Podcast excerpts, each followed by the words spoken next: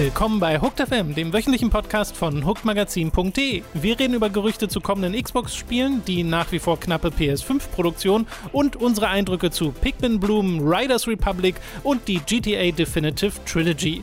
Das alles und mehr jetzt bei Folge 347 von Hooked FM.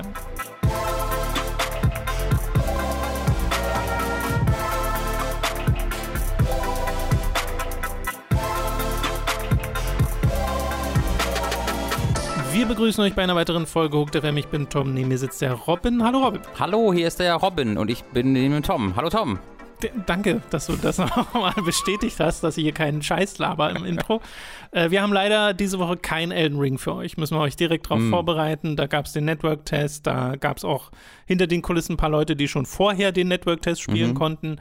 Wir gehörten nicht dazu. Wir haben da, also ich habe mir auch nichts angeguckt von diesen. Ja, wir haben es auch nicht angefragt, muss man Videos. dazu auch erwähnen. Doch, aber Ach doch, spät. hattest du doch. Ach so, ja, ja. ah ja, stimmt, du hast gesagt, du hattest zu spät. zu spät gefragt, dann wurde gesagt, mim, mim. Ähm, ich bin da tatsächlich freiwillig raus, äh, weil ich halt ja auch den Trailer, also dieses Gameplay 15 Minuten nicht angeguckt habe. Ich freue mich darauf, das zu spielen und möchte gar nicht mehr wissen eigentlich. Es kommt ja auch im Februar raus. Kommt ja bald. Ach ja, war ja, war ja nicht mehr Januar, stimmt. Es fühlt, sich, es fühlt sich nicht mehr so bald an, so wie es im nächsten Jahr ist. Aber das nächste Jahr rückt halt näher. Es ist sehr, sehr bald, ja. Wir beginnen direkt mit den News und mit einer Show, die ich sehr seltsam finde, weil ich habe erst heute bei der Recherche überhaupt von ihr erfahren, mhm. nämlich das Thunderful World Digital ah, Showcase. Natürlich. So, Thunderful sind die Publisher und Entwickler von SteamWorld mhm. und den verschiedenen Spielen in dieser Reihe. SteamWorld Dick, äh, SteamWorld Heist sind wunderbare Spiele, wirklich toll. Und die haben auch, also die publishen auch andere Spiele, deswegen können die so, so. Ein, so ein Showcase hier machen. Und äh, jetzt gibt es ja für, also bei dieser Show gab es diverse kleinere Ankündigungen, meistens Sachen, die irgendwie schon mal für PC draus waren, die jetzt noch woanders rauskamen. Ein Spiel wurde angekündigt, was cool aussieht, Wavetail, äh, das jetzt erstmal nur auf Stadia rauszukommen scheint. Mhm. Dann so Sachen wie Industria gibt es auf PC schon, wo die Konsolenversion oh ja. angekündigt. Da äh, bin ich, da habe ich einen Blick drauf, weil das mhm. ist, wurde mehr als einmal mit Half-Life verglichen in dem Typ von Spiel, das es sein will, hat auch echt gute Kritiken bekommen. Das ist auch ein cooles Szenario, ne? Mhm. Direkt, es spielt am Abend des Mauerfalls in Berlin. Mhm. What the fuck? War cool. Äh, und ist dann aber trotzdem so eine Sci-Fi-Geschichte. Ja, äh, sah auch cool aus in dem Trailer, aber die größeren oder die größten Sachen sind halt die, die sie selbst machen. Nämlich einmal wurde ein neuer Trailer für The Gunk gezeigt, mhm. das am 16. Dezember schon rauskommt und ist ja dann auch ein Game Pass-Spiel. Äh, und das finde ich, sieht nach wie vor super interessant aus. Es ist halt das erste Spiel von denen, das nicht auf diese 2D-Grafik setzt und wirklich ein bisschen größer zu sein scheint, wo sie auch so, ne, du bist auf so einem Planeten mit äh, deinem Hauptcharakter und sie kann den, den, ich schätze mal, namensgebenden Gang so wegsaugen mit ja. ihrem äh, Gerät, das sie da hat. Und das sieht halt so ein bisschen spielprinzipmäßig nach sowas aus, so Richtung Luigi's Mansion. Mhm. Also, wo du auch Puzzles lösen sollst und sowas. Und sie zeigen relativ wenig davon. Also, dieser erste Teaser-Trailer, den wir hatten, das war ja super kurz. Das war mehr ein Mood-CG-Trailer. Genau. Und das, das jetzt ist halt die Voice-Actress vom äh, Hauptcharakter, die halt so ein bisschen so ein paar Sachen sagt über ihre Arbeit und das Spiel. Und das war es dann auch schon wieder. Und du siehst da nicht viel vom Spiel. Hm. Und das finde ich interessant. Ich hoffe, dass da das Mysterium der Welt quasi beibehalten werden soll. Ähm, würde mich sehr freuen. Und das andere Spiel, was sie angekündigt haben und die quasi größte Ankündigung dieser Show war Headhunter. Das ist ein Third-Person Co-op Action Adventure und ein Story-Nachfolger zu SteamWorld Dig 2 weird. das ist wirklich super weird. Also wir haben wir sehen viel, nur einen CG-Trailer dafür. Wir haben mehrere SteamWorld-Spiele, wovon es einige, äh, zwei gibt, die dann ein Sequel, oder eins gibt, was ein Sequel zu einem anderen SteamWorld-Spiel ist. Die anderen SteamWorld-Spiele sind relativ eigenständig und dann gibt es aber auch ein Sequel zu einem SteamWorld-Spiel, das aber nicht mehr SteamWorld heißt. Genau, und das ist Jesus. merkwürdig. War, also vor allem, es könnte so einfach SteamWorld heißen. SteamWorld Headhunter hm. würde ja super passen. Und es hat auch diesen Western-Roboter-Stil wieder. Aber sie beantworten gar keine Fragen. Ich habe da mal geguckt, unter Twitter zum Beispiel gibt es ganz viele Leute, die schon fragen, hey, was ist denn hier Plattform, was ist denn hier, kann ich das auch solo spielen? Und da sagen sie immer nur, bitte habt Geduld, wir ja. sagen da bald mehr dazu. Äh, diese Show, ich habe ja da so ein bisschen, ich habe sie mir nicht komplett angeguckt, aber ich habe so ein bisschen durchgeskippt, war super weird. Die wird moderiert von freaking Mark Hamill in einem ziemlich schönen Setup auch. Äh, ist aber fast gar nicht lustig. Oh. Sie versucht lustig zu sein, weil es so ein äh, Zwischenspiel gibt zwischen Mark Hamill und dem, äh, dem, dem CEO von Thunderful. Oh, es funktioniert überhaupt nicht, finde ich. Seltsam. Nicht gut geschrieben. Seltsam. Da kann auch Mark Hamill nicht so viel dran drehen.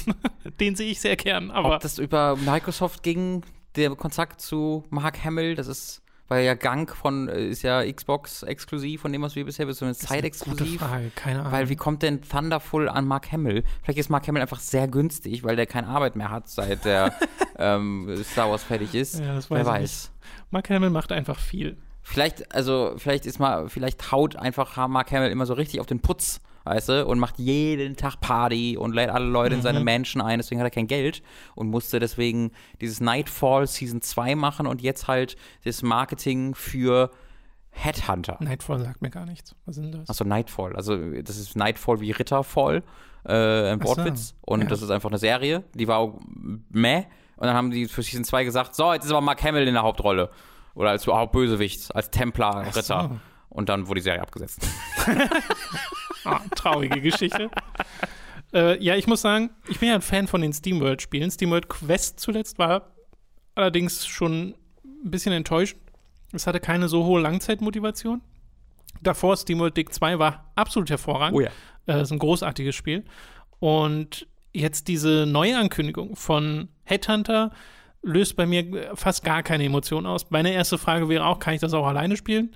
Äh, weil Koop Action-Adventure, Third Person, ohne mir wirklich was zu zeigen vom Spiel, ist erstmal eher ein Turn-off als ein Turn-on. Es könnte wirklich alles oder nicht sein. Ich bin erstmal sehr interessiert daran, ja. wenn ich überlege, dass ich den Grafikstil in einer Third-Person-Perspektive sehe in 3D. Das finde ja, ich erstmal. Dieser Teaser-Trailer hier sieht schon ganz cool ja, aus. Ja, genau. Also, das finde ich erstmal super cool aber Koop kann halt alles und nichts heißen. Koop kann It Takes Two sein, Koop kann aber auch ja. ähm, so ein ne, vier, vier Spieler Let for Dead sein. Ich weiß es einfach nicht. Ja, mich ärgert halt daran so ein bisschen, dass die SteamWorld-Spiele immer Solo-Titel waren mhm. und richtig gute Solo-Titel und richtig kompakte Solo-Titel. Ne? Keines dieser Spiele ist zu lang, mhm. zumindest, also außer SteamWorld Quest vielleicht.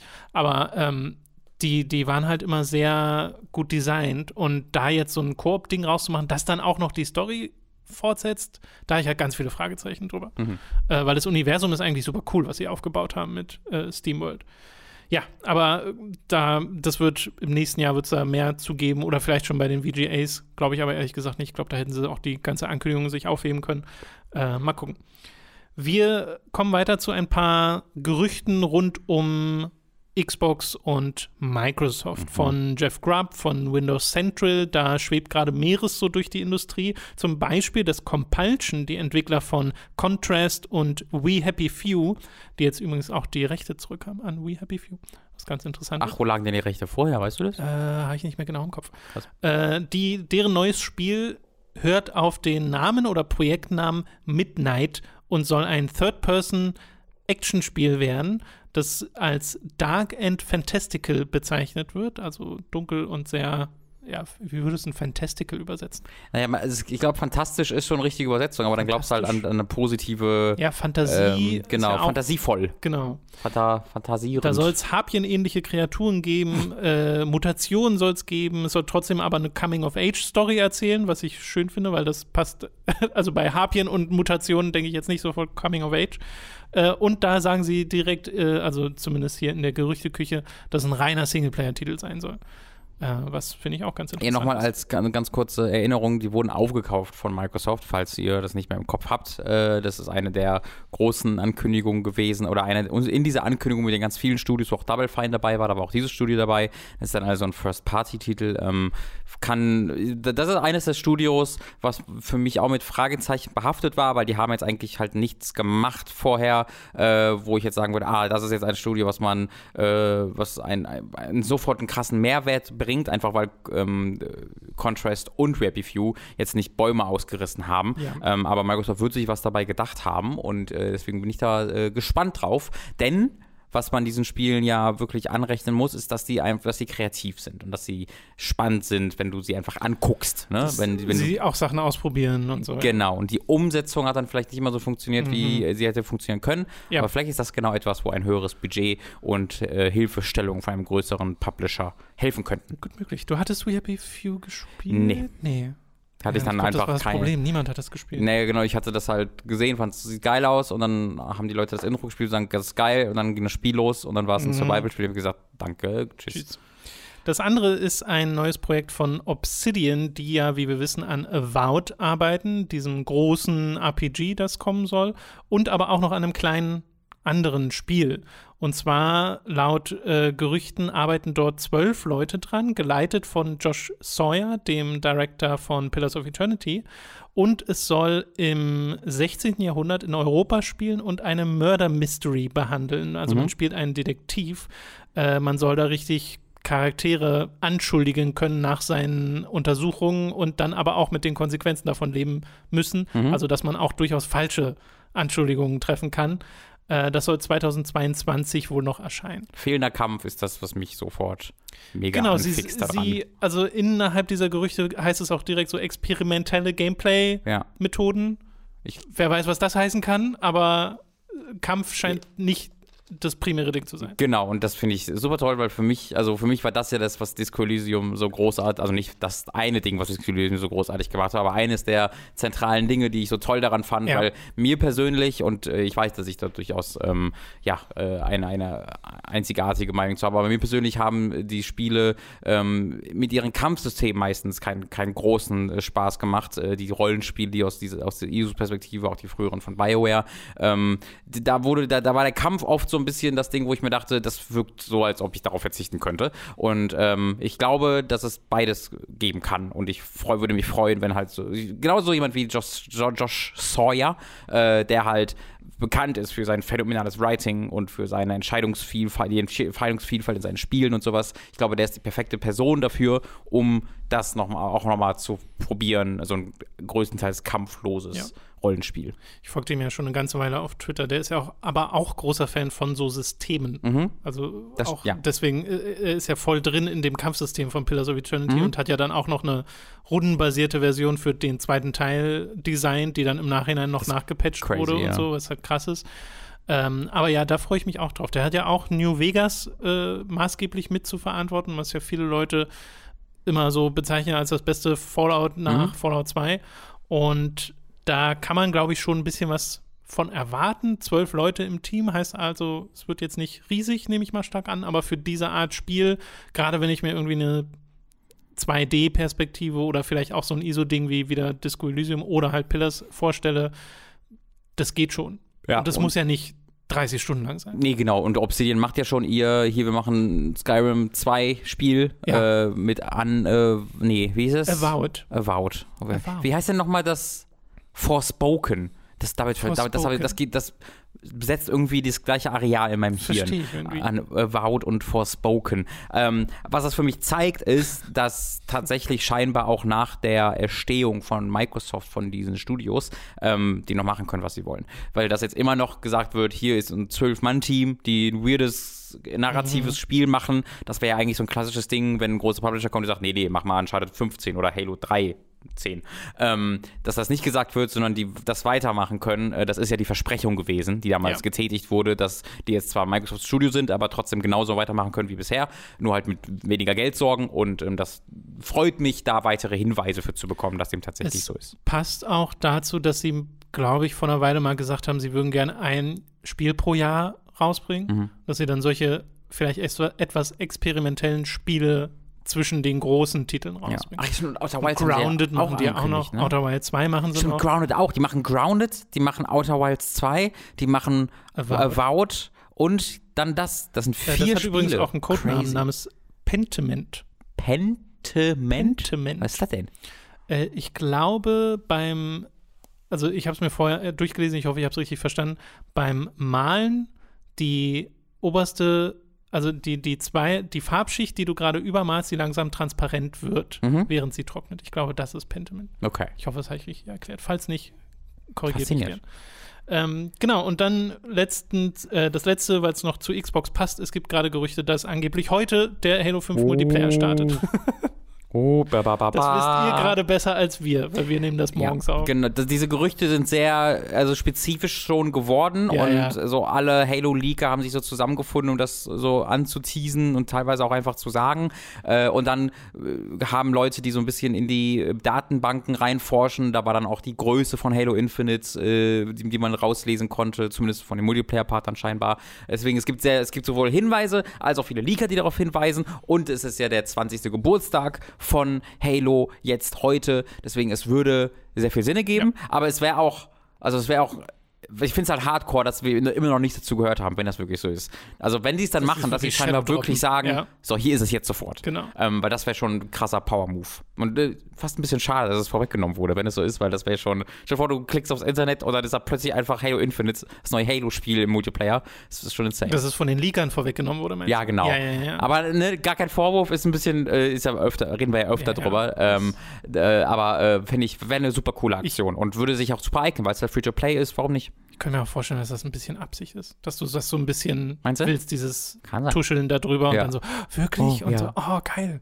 Und dass du dich dann schon quasi freust auf den Shadow Drop. Weißt du, was mir so in den Sinn gekommen ist? Mhm. Und das, das ist mir erst jetzt letztens äh, wirklich, hab ich mir, da habe ich mir erstmal konkret gedacht.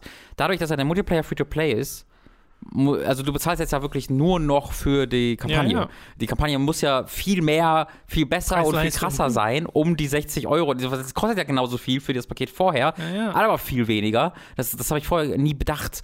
Ähm, das haben sie ja nicht günstiger gemacht. Nee. Andererseits würde mich sehr interessieren, wie die, wie da der Prozentsatz ist zwischen Leute, die es wirklich sich kaufen mhm. und die, die es einfach über Game Pass spielen. Weil wenn du es über Game Pass True. spielst, ist es vollkommen egal. Sehr wahr, das habe ich nicht bedacht. Ja, ja. das gibt es natürlich. Deswegen, da ist dann Preis-Leistung eh immer an Game Pass gekoppelt. Kann ich mich übrigens einmal ganz kurz äh, traurig darüber bestimmen, dass es keine krasse Special- und Collectors Edition von Halo Infinite gibt. Es, da gar nichts? Nee, es wurde, es wurde eine, genau, das gibt's und es wurde in den USA eine für Walmart äh, exklusiv angekündigt. Ich glaube, da war eine Statue drin, eine kleine oder sowas. Da waren, da waren auch komische Sachen drin, ähm, weiß ich nicht mehr genau. Aber die gab es wirklich nur bei Walmart äh, und sonst nirgendwo. Und ich will halt irgendwie, ich will sowas super dummes, cheesy Niedler, Kinderspielzeug. Niedler. Das gibt's schon.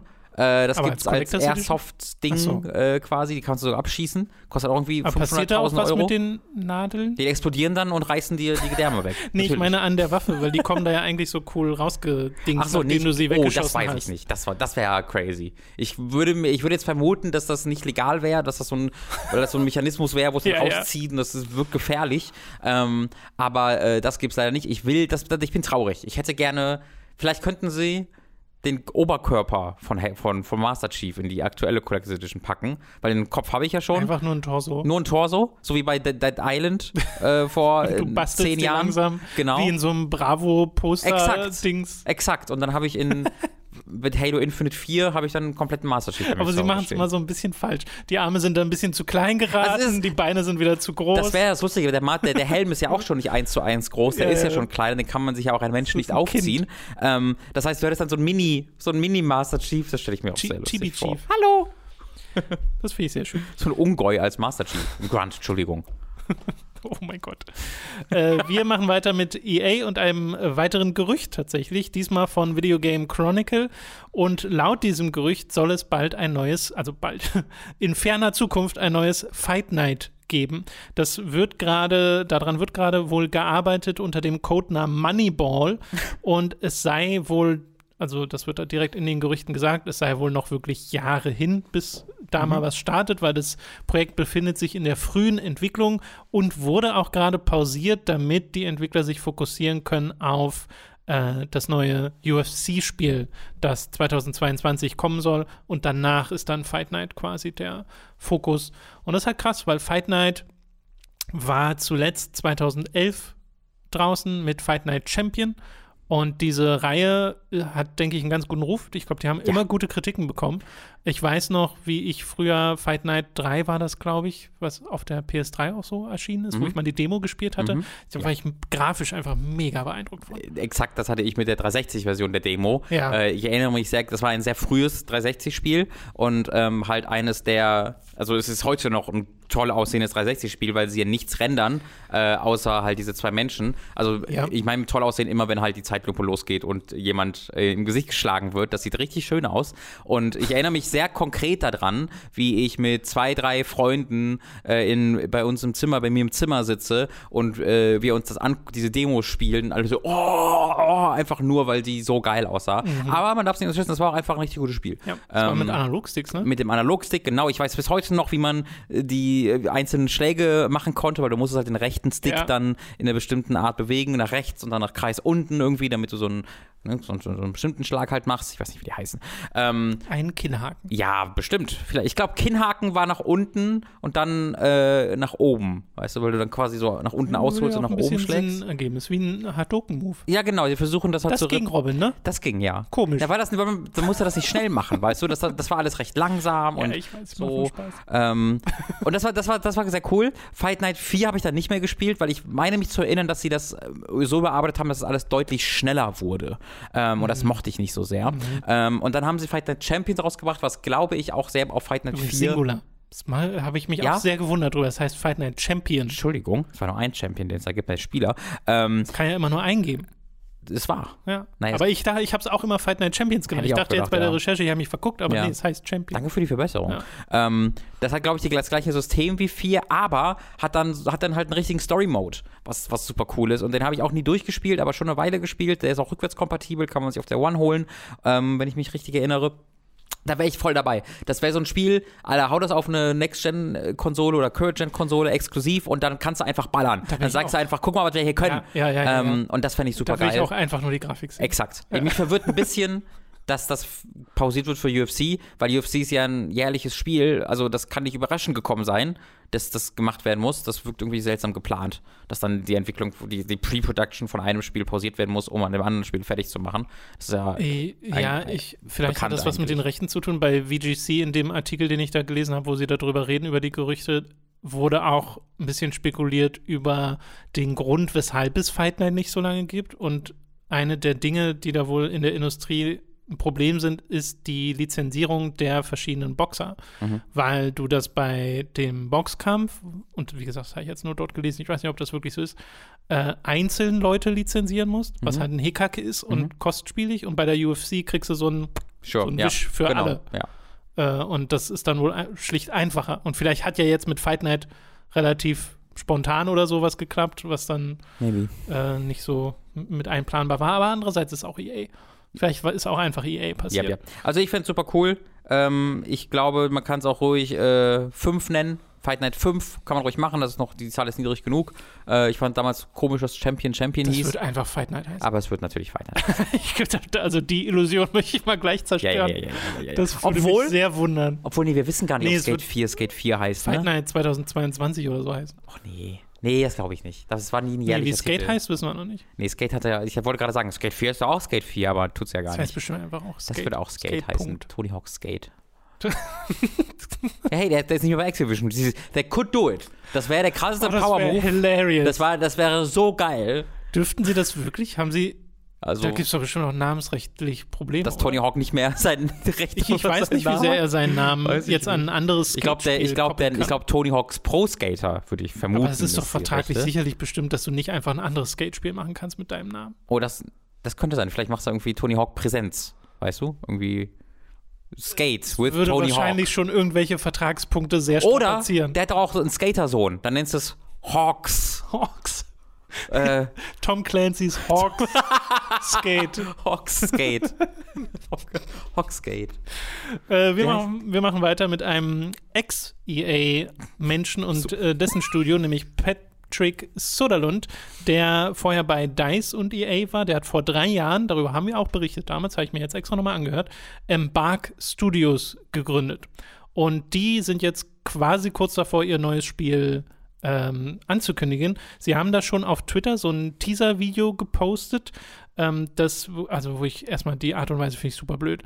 postet das nicht auf Twitter. Es hat so eine schlechte Qualität. Twitter, also Twitter kann gute Qualität haben, aber die stellen das immer selbst ein. Man, kann, man hat keine Option, einfach zu sagen, mach's auf die höchste und irgendwie kriegen die das nie hin. Also es bleibt dann immer bei 360p und dann, ist der, so dann kommen die letzten fünf Sekunden, das ist kurz, manchmal in 27 und dann ist das Video vorbei. Ja, aber selbst 27, ist also ist ja nicht der erste Blick, nicht. den du haben willst auf dein neues Spiel. Ja, ja. Äh, damals, vor drei Jahren, äh, haben sie gesagt, äh, mhm. sie gehen damit Large Scale Mass Market Ambition ran und äh, dass es eine Online-Experience sein wird. Das war so 2018 das mhm. Mission Statement. Da haben wir uns auch schon ein bisschen drüber lustig mhm. gemacht. Und jetzt sieht man halt ein bisschen was davon in Aktion. Und ich muss zugeben, dass das cool aussieht, was man in den kurzen Szenen sieht. Sieht sehr nach einem Online-Spiel aus. Äh, das heißt, wir haben einen Mix aus Gunplay, wir haben äh, Autos mit drin, wir haben Motorräder mit drin, da laufen Leute mit Rüstungen rum. Teilweise Durch. haben sie Feuerlöscher in der Hand, teilweise Hallo? haben sie Schwerter in der Hand Bitte? und man sieht sie über Dächer springen. Ist das dieses südkoreanische Open-World-Spiel? Es ist nicht so bunt. Es ist nicht so bunt. Es hat eher so eine Dishonored-Ästhetik. Ah, okay. Also First Person, Third Person oder ist das aus einer? Also sieht man First das? Person. Okay. First Person. Äh, und ja, das wird, da könnte ich mir wirklich vorstellen, dass es bei den VGAs gezeigt wird. Ich glaube, Patrick Söderlund würde, wenn er jetzt gerade ein neues Spiel machen würde, ich glaube, das wäre ein Blockchain-NFT-Spiel. Ich glaube, Patrick Söderlund besitzt was, viele was NFTs. genau wäre ein Blockchain-NFT. Exakt. Exakt. Aber EA investiert da drin. Also ah, jeder investiert. Naja, weil ja halt, auch da bleiben können. Da müssen wir mal einen eigenen Podcast. Haupt Topic NFTs und Videospiele wo er dann einfach nur eine Stunde lang renten. Ja, leise. Eine leere Tonspur, wo man nur leichte so das ist die Sache. Keiner von denen, die investieren, Geräusche. wissen selbst, was das sein soll. Aber ist halt, äh, die Investoren sagen verrückt, halt, ne? die Silicon Valley Bros sagen, äh, geil. Und deswegen wird halt gesagt, wir machen das auch, gib uns nochmal 100 Milliarden mehr. Und dann wird schon in fünf Jahren gesagt, ah ja, war ja Schwachsinn. Na gut, Kennst du dieses, kennst du dieses, was jetzt schon ein Meme ist, dieser Twitter-Thread, wo jemand, der so im Blockchain drin Ding drin ist, erklärt, warum das so spannend für Videospiele ist mit Mario Kart? Glaube nicht. Erklärt anhand dem Beispiel von Mario Kart, dass stell dir eine Welt vor, das ist aber ernst gemeint, das ist keine Parodie, das ist einer, der es legit erklärt, stell dir eine Welt vor, in der du nicht einen Charakter auswählst, sondern einen Charakter besitzt ja, und du kaufst dir dann Mario in Mario Kart, aber du selbst kannst dann durch deine Investition entscheiden, wie gut er ist, ja, und sie, du kannst in, in, in diesen Charakter investieren, wodurch der immer besser wird als die anderen Spieler. Und nach ein, zwei Jahren, wo du Zeit und Geld in dein Mario investiert hast, der sehr viel besser als alle anderen Figuren mittlerweile ist und schneller ist als alle anderen Figuren, hast, kannst du ihn dann wiederum für mehr Geld verkaufen. Stell dir diese Welt vor. Und jeder, der schon mal ein Videospiel gespielt hat, denkt sich, ja, das ist das Dümmste, was ich je gehört habe. Das ist so fucking lustig, ja. wie da zwei Welten aufeinander prallen und die keine Ahnung von der anderen Welt jeweils klingt, haben, aber aus irgendeinem Grund glauben, das kombinieren zu müssen. Das klingt auch einfach nur wie ein Mix aus einem Pay-to-Win-Spiel und einem Trading Card Game. Ja, genau. Und wir müssen irgendwie, also das ganze Ding ist, wie können wir Videospiele, Erfahrungen weiter monetarisieren und in den Kapitalismus einfügen? Und ich verstehe nicht, wer das will. Das ist einfach so ein außer Investment Opportunities erschaffen für ja, Leute, exakt. die gerne investieren. Exakt. Aber was man genau mit dem, also es ist ja, du investierst ja quasi in nichts. Na, absolut. Ja. Absolut. Und äh, bei, naja, bei NFTs. Aber solange jemand glaubt, ja. dass dieses Nichts etwas ist, Was investiert er dann wiederum auch da rein und Exakt. dann hast du einen Markt. Silicon Valley zusammengefasst. Äh, ja, darum soll es aber hier nicht gehen. Es geht um dieses Spiel von Embark, das noch keinen Namen hat. Äh, wir wissen, dass das Studio, das haben sie selber gesagt, inzwischen mehr als 250 Leute beschäftigt, was krass ist. Das ist ein richtiges AAA-Ding. Äh, und kommt dann demnächst, schätze ich mal. ich sag's jetzt, ich finde lustig, dass die Embark heißen, weil ich immer an Bällen denken muss. So. Bark. Bark. ich muss bei dem Wort nie ans Bark. Bellen denken, aber finde ich gut. Buff, buff.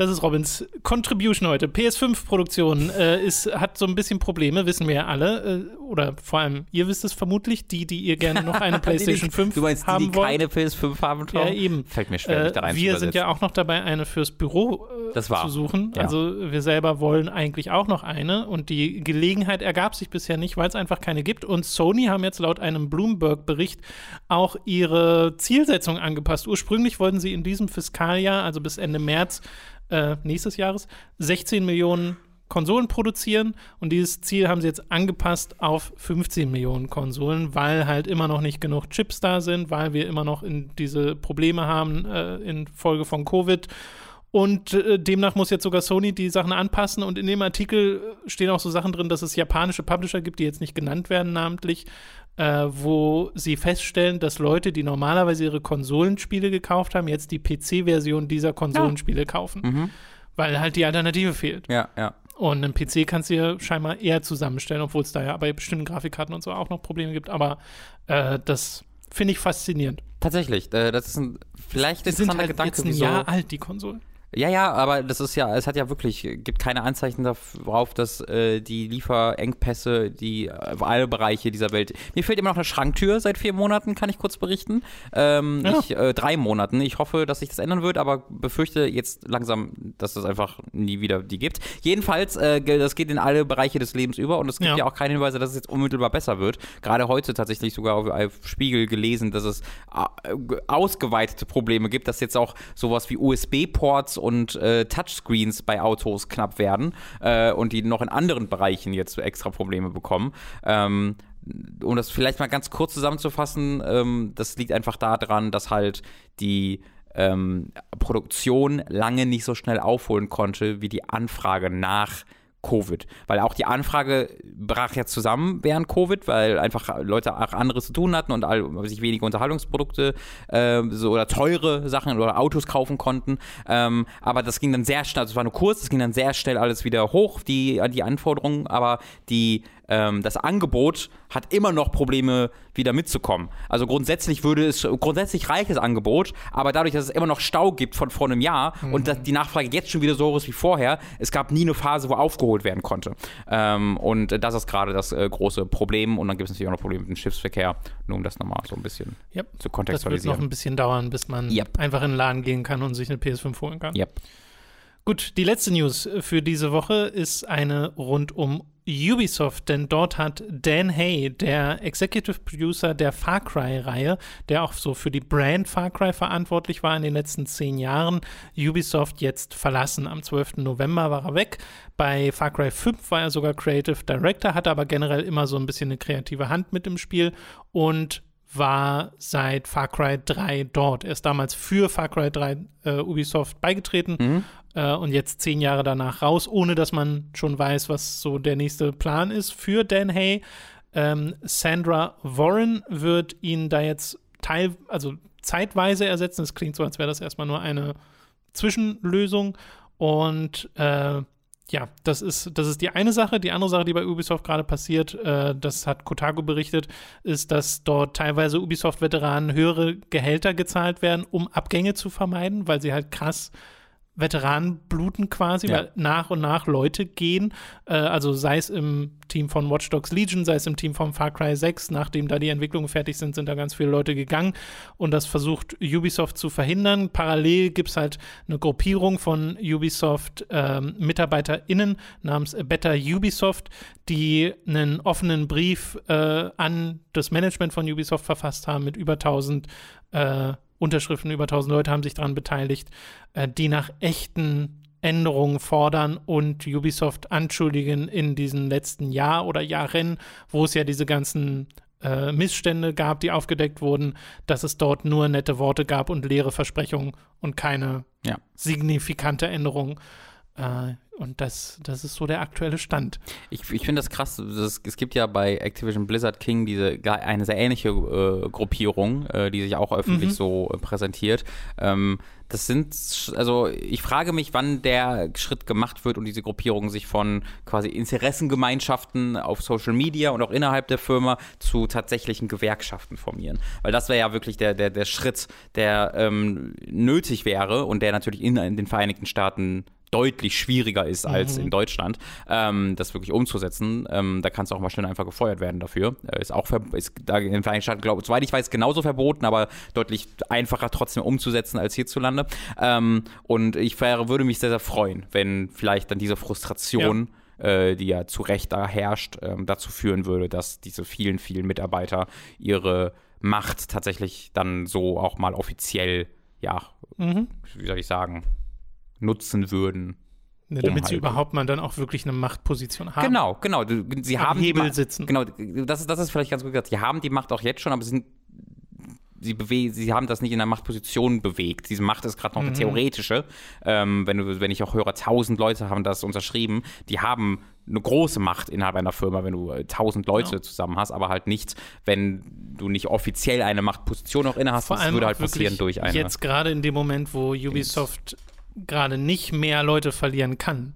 Ja, wo sie exakt. an einer Position sitzen, wo sie nicht einfach sagen können, ja, okay, wir schmeißen einfach alle raus, die ja. sich zu einer Gewerkschaft formen wollen. Und mir fällt auch gerade ein, Ubisoft ist ja auch gar nicht in den Vereinigten Staaten gezwungenermaßen. Montreal ist ja das Kanada, halt soweit ich weiß. Ja, ja, genau, die sind auch viel in Kanada. Wie, also die Basis müsste ja nach wie vor Frankreich sein, aber wie genau das ja. funktioniert, das weiß ich gerade nicht.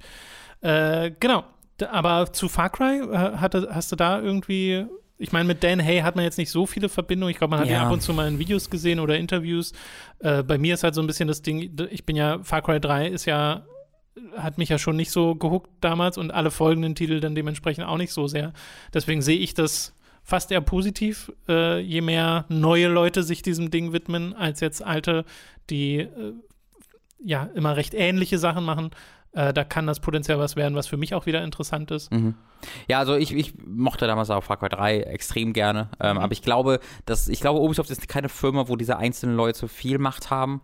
Ähm, es kann ja sein, dass sich das dann ändert, das ändern soll oder jetzt gerade ändert, das wissen wir einfach nicht. Aber ähm, ich glaube, dass Far Cry 3, 4, 5 und 6 sehr viele Far Crys. Primal gibt es auch noch. Mhm. New Dawn, Jesus. Ähm, dass all diese, dass all diese Far Crys immer genauso ausgesehen hätten nach den äh, Markt der, nach der Marktbewegung, nach dem Erfolg, den es hatte, egal wer da jetzt ein Director gewesen wäre oder Gameplay-Designer wäre. Ich glaube, da, da, da gab es diese Vorgabe und das hätte so oder so, äh, auf, so ausgesehen.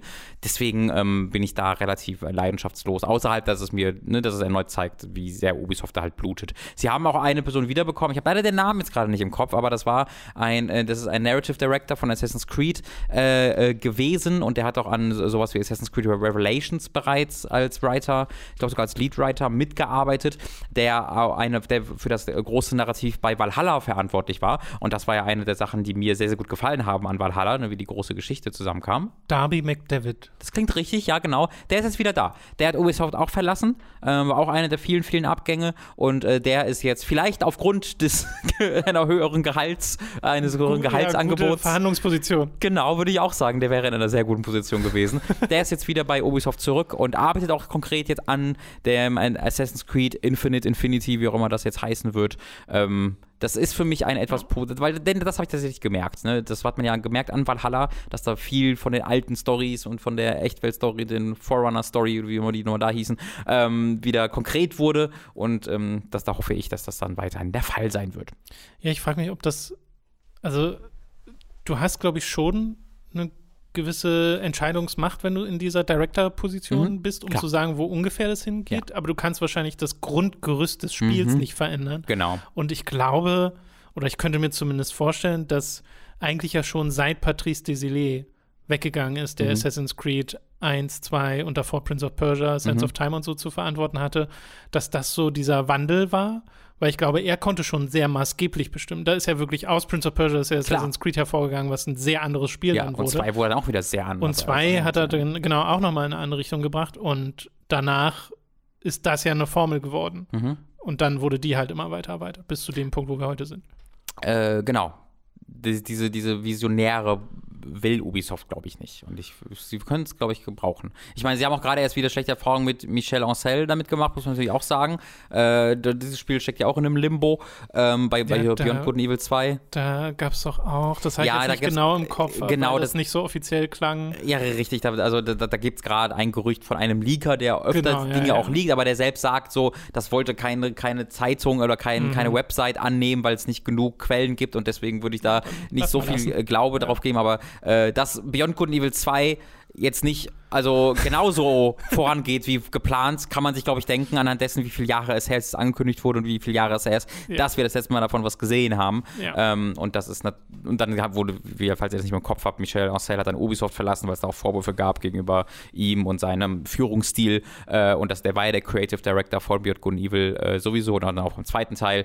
Das äh, steht alles nicht unter guten Sternen. Deswegen, ich verstehe irgendwo, dass Ubisoft dann sagt, nee, wir wollen uns nicht an einzelne Leute binden aber genau deswegen gibt es dann ja auch so etwas wie ähm, wie, wie du sagst, Assassin's Creed. Sowas wie äh, Splinter Cell Chaos Theory ist total mhm. mit Clint Hocking äh, verbunden. Ähm, und der durfte dann ja auch was mit Legion machen, was crazy war. Das hat dann leider nicht so funktioniert. Aber trotzdem ja, finde ich das ich gut. Ich glaube, es ist halt insofern gefährlich, dass du du bist halt ohne diese Kreativen in der Position, dass du klar deine ganzen etablierten Reihen hast, mhm. aber deren Nukleus war ja mal das Werk eines ja. Kreativen und davon potenziell neue zu kreieren, das ist ja, ja, eigentlich mit einer gewissen Weitsicht auch was Gutes, aber natürlich auch ein Risiko. Und da sind sie so weit weg mittlerweile von irgendwie so, ne, das wären ja diese Valiant Hearts dieser Welt, wo ich mir sowas vorstellen könnte. Hier haben wir Teams, die einfach mal machen können, Grow Home, ähm, ja, ja. aber Wobei das wirklich wie Projekte wirken, bei denen ich nicht das Gefühl hatte, sie wurden gemacht mit Sequels im Hinterkopf. Go Home hat eins bekommen. Ja, allerdings. Sure. Aber Valiant hat nicht. Nee, nee, also natürlich wurden die nicht nur mit dem Kopf gemacht, aber da konnte halt ein, konnte ein kleines kreatives Team, ja. weißt du, ja. genau das ausleben, was sie machen wollen. Und ich verstehe gar nicht, ich weiß gar nicht, wo man bei Ubisoft ansetzen würde. Ich meinte jetzt auch wirklich um den AAA-Bereich. Weil ja. das erste Assassin's Creed war ja genauso ein AAA-Spiel wie die Spiele davor. Okay. Okay, Gut, damit sind wir durch mit den News für diese Woche. Wir kommen zu einem Sponsoring und danach zu einer Premiere hier oh. bei Hooked. Oh. Wir werden heute gesponsert von NordVPN und da gibt es gerade, liebe Freunde, den Cyber Month Deal. Ihr könnt auf nordvpn.com slash hookedfm gehen und habt dann dort die Möglichkeit, ein Zwei-Jahres-Abonnement abzuschließen, wo es dann einen zusätzlichen Gratis-Monat gibt und zusätzlich auch noch einen riesigen Rabatt. Wofür ist ein VPN-Server gut? Ganz unterschiedliche Dinge. Wenn ihr zum Beispiel ein Spiel kaufen wollt, das es in Deutschland nicht gibt, das in Deutschland digital aus irgendeinem Grund nie erschien, dann könnt ihr den VPN-Server aktivieren, ein Land auswählen, in dem es dieses Spiel zu kaufen gibt und anschließend könnt ihr das Spiel dann eben kaufen und äh, im Falle von Steam zum Beispiel dann auch ohne den äh, VPN-Server künftig zu aktivieren einfach spielen. Ist also sehr, sehr praktisch. Ihr könnt auch auf Netflix-Angebote anderer Länder zugreifen und diverse Vorteile bei der Sicherheit, wenn ihr durchs Internet schreitet, gerade wenn ihr öfter mal öffentliche WLAN-Netzwerke in der Bibliothek oder der Bahn oder ähnliches nutzt, die gibt es dann dabei auch noch. www.nordvpn.com slash hookedfm ist da die Adresse. Wie gesagt, da gibt es ein 2-Jahres-Abo mit einem zusätzlichen Monat und einem riesigen Rabatt. So, wir haben euch ja gerade eine Premiere angeteasert, äh, die jetzt auch gleich folgt. Wir hatten nämlich einen wunderbaren Supporter, der tatsächlich mal das Sponsoring-Tier auf Patreon in Anspruch genommen hat, um hier im Podcast eine Message zu bringen, die, wie ich finde, sehr viel Mut erfordert, die, finde ich, sehr gefühlsgeladen ist und äh, da, da, da, steckt sehr viel drin und äh, wir können nur alles Glück wünschen für das, was gleich passiert. Äh, und ich würde sagen, ab dafür, oder? Top, die Wette gilt. Top, die Wette gilt. äh, ja, jetzt kommt die Message von Helge.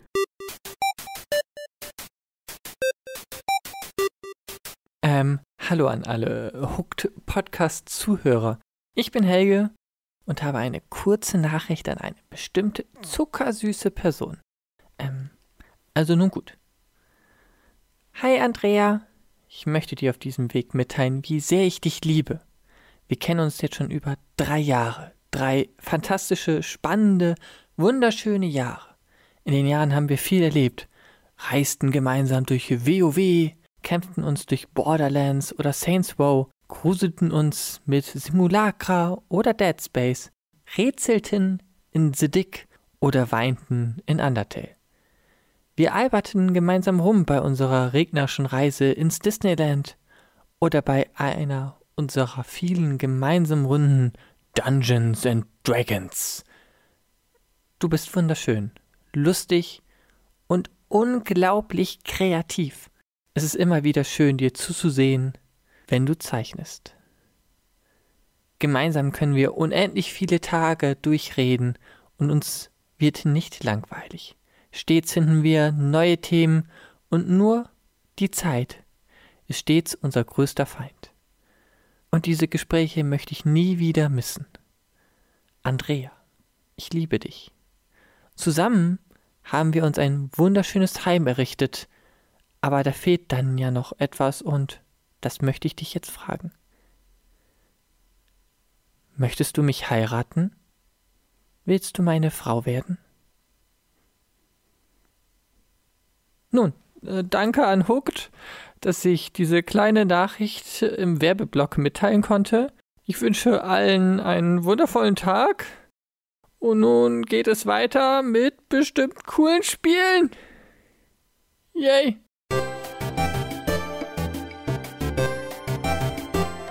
Genau, wir kommen jetzt zu den Spielen. äh, vielen, vielen lieben Dank, Helge. Das war wunderbar. Ich äh, wünsche alles Glück der Welt. Ich hoffe, dass das auf positive Resonanz gestoßen ist. Falls als, du überhaupt noch oder falls ihr überhaupt noch zuhören könnt an dieser Stelle. Als ich 2012 eins davon sagte, dass ich der Kai Pflaume der Videospielindustrie sei, ähm, habe ich nur nur erträumen können, dass es tatsächlich mal eine so konkrete Verbindung gibt. Mittlerweile wurde mir dieser Titel natürlich auch von Mats aberkannt äh, und er wurde von ihm übernommen, ist ja bekannt. Ähm, aber das freut mich auch sehr. Also das ist eine, eine große große Ehre. Das ist äh, super süß, das ist super lustig. Ist super. Also ich finde das wirklich ganz, ganz, ganz hervorragend. Ich hätte nicht gedacht, dass ich mich mal in, dieses, in dieser Situation befinden würde, sowas nicht. präsentieren zu können. ähm, und äh, das ist etwas, wovon ich mein, mein, meiner Oma und äh, mein Opa, mein Omas und mein Opa erzählen werde und die werden stolz sagen, wow, und werden es so halb verstehen, aber sie werden stolz sein. Und auch danke dafür. Wir haben auch extra ein neues Patreon-Tier eingerichtet. Ab äh, 600 Euro pro Monat äh, bekommt, bekommt ihr Robin als mhm. Auftritt eurer ja. Wahl bei ja. der Hochzeit dann tatsächlich. Ja, selbst. mit einer All You Need Is Love Coverband, die das im Hintergrund spielt. Ja. Und Mats, der sich wirklich als Kai Pflaume verkleidet hat. Was heißt, das dass er einfach normal seine Klamotten trägt.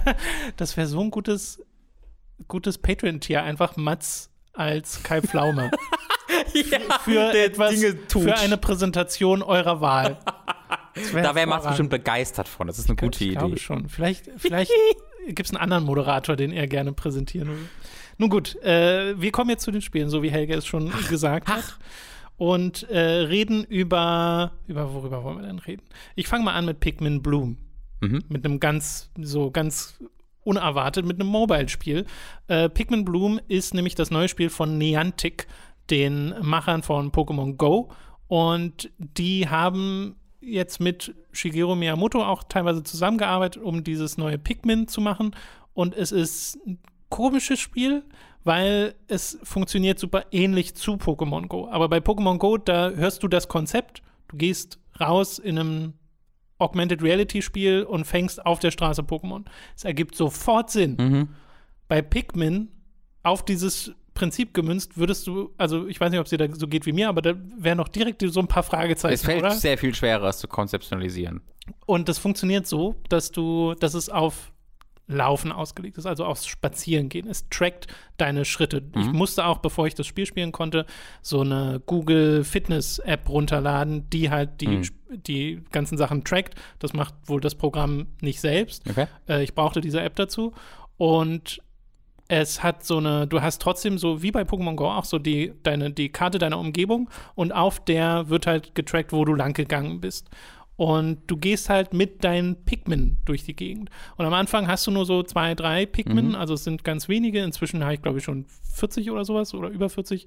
Und ähm, die musst du wirklich einzeln ähm, wachsen lassen. Also du bekommst so kleine Setzlinge von Pikmin. Du kannst immer zwei gleichzeitig wachsen lassen und hast dann noch so vier Zusatzslots, die du mit so ja, einmal Benutz-Items belegen mhm. kannst. Da wächst dann einmal ein Pikmin raus und danach ist der Slot wieder weg. Weil sie brauchen ja auch Sachen, wo Mikrotransaktionen yeah. stattfinden können.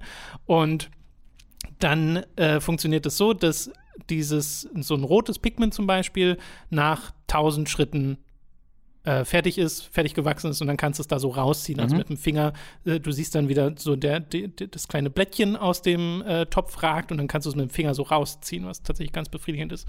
Und äh, dann hast du ein neues Pikmin und dem kannst du dann auch einen Namen geben. Da steht dann noch davon, wo genau es kommt, also wo es gewachsen ist. Und das hast du dann mit in deiner Pikmin-Armee. Mhm. Äh, und da ist halt schon mal direkt so ein bisschen das Ding, die sehen halt alle gleich aus. Es ist sure. nicht wie bei Pokémon, wo du acht, nee, tausend fast verschiedene hast, äh, sondern es gibt halt irgendwie zehn verschiedene Pikmin-Sorten und ich habe inzwischen, ich habe rote Pikmin, ich habe gelbe Pikmin, ich habe blaue Pikmin, ich habe lila Pikmin und ich glaube, das sind alle verschiedenen, die ich habe. Und ich hatte zweimal ein Special Pikmin gehabt. Eines ist eins, was ich durch die Verknüpfung mit meinem Nintendo-Konto bekommen habe. Das hat eine Mario-Mütze auf. Mhm. Und eines ist eins, das ich irgendwie mal unterwegs bekommen habe. Das hat eine, eine Kochmütze auf. So. Und das ist dann das Besondere. Ich kann ich hätte gerne Pikmin mit Chris Pratt Maske. das wäre so gut. Das wäre so ein guter Gag. Ähm, du kannst denen tatsächlich allen Spitznamen geben. Mhm. Aber gib mal zehn verschiedenen roten Pigmente. Ja. die alle exakt gleich aussehen. Rot, Scarlet. ja, genau. Orange. Äh, also, das ist schon mal ein bisschen weird. Und dann funktioniert es so, dass diese Pigmen äh, in einem Squad sind, äh, den du dann mit dir mitnimmst. Und die kannst du füttern mit so kleinen, ich weiß gar nicht, was das sein soll, so, so Blüten, mhm. Blütennektar. Äh, und das ist ganz süß gemacht, weil du, äh, das ist auch wieder, es ist quasi das Interface von Pokémon Go, wenn ihr einen Pokéball schmeißt, um einen Pokémon zu fangen. Nur habt ihr diesmal eine Gruppe Pikmin vor euch und statt Pokéball habt ihr einen dieser Nektar-Bubbles. Und die müsst, die könnt ihr zwar schmeißen ins Feld, dann, dann rennt ein Pikmin dahin und holt sich das, aber ihr könnt das auch einfach so äh, über Drag and Drop hinhalten, den Pikmin, und die kommen dann alle zu eurem Finger mhm. und essen euch quasi den Nektar aus dem Finger. Sie hüpfen dann alle so nach oben und schnappen sich einen Nektar ja. und futtern den dann und dann blüht bei denen äh, die Blume auf dem Kopf Wie auf. Spiel. Und dann kannst du das mit dem Finger einsammeln und hast dann äh, Blüten, die du benutzen kannst, um beim Spazierengehen den Weg, den du langläufst, ähm, mit Blumen erblühen zu lassen. Mhm. Dann hast du da überall Blumen. Und du siehst auch in der Nähe von den Wegen, wo du langgegangen bist, wo andere Leute gerade langgelaufen sind, weil du halt siehst, wo schon überall Blumen sind. Ja. Und es funktioniert so ein bisschen wie so ein Nebel des Krieges. Äh, die Map, auf der du unterwegs bist, die Karte deiner Umgebung ist am Anfang grau und wird grün, je mehr du erkundet hast. Also Straßen, die du langgegangen bist, werden dann halt grün, weil äh, schon allein, wenn du einfach nur langläufst und haben dann diese ganzen kleinen Blumen, wenn du da lang gegangen bist. Und wenn du zum Beispiel das, also ich habe das jetzt ganz oft so gemacht, weil ich habe jeden Tag einen Arbeitsweg von so ungefähr 20 Minuten, äh, einen Spaziergang quasi hin und zurück von der Arbeit. Und wenn ich dann jetzt hier losgehe von der Arbeit, mache ich dieses äh, Blütending an, was dann wirklich nach und nach die Blüten verbraucht, die ich durch meine Pigment bekommen habe, um dann Blumen zu pflanzen. Und wenn ich zu Hause bin, mache ich das wieder aus und danach zeigt er mir so ein malt er mir quasi den Weg mit Blüten, den ich gegangen bin, nochmal nach mhm äh, und sagt, was ich da bekommen habe, weil die Pikmin finden unterwegs äh, mögliche Expeditionen, also so Items links und rechts am Wegesrand. Da kannst du dann irgendwie den Samen für ein blaues Pikmin äh, holen lassen oder irgendwie eine Frucht holen lassen, die dann nochmal Nektar bringt. Und das funktioniert dann so, dass du auf eine der Expeditionen klickst, dann suchst du dir Pikmin aus, die da hingehen und die laufen dann los und holen das Ding und das dauert dann ein paar Minuten, ja. äh, je nachdem, wie weit es weg ist.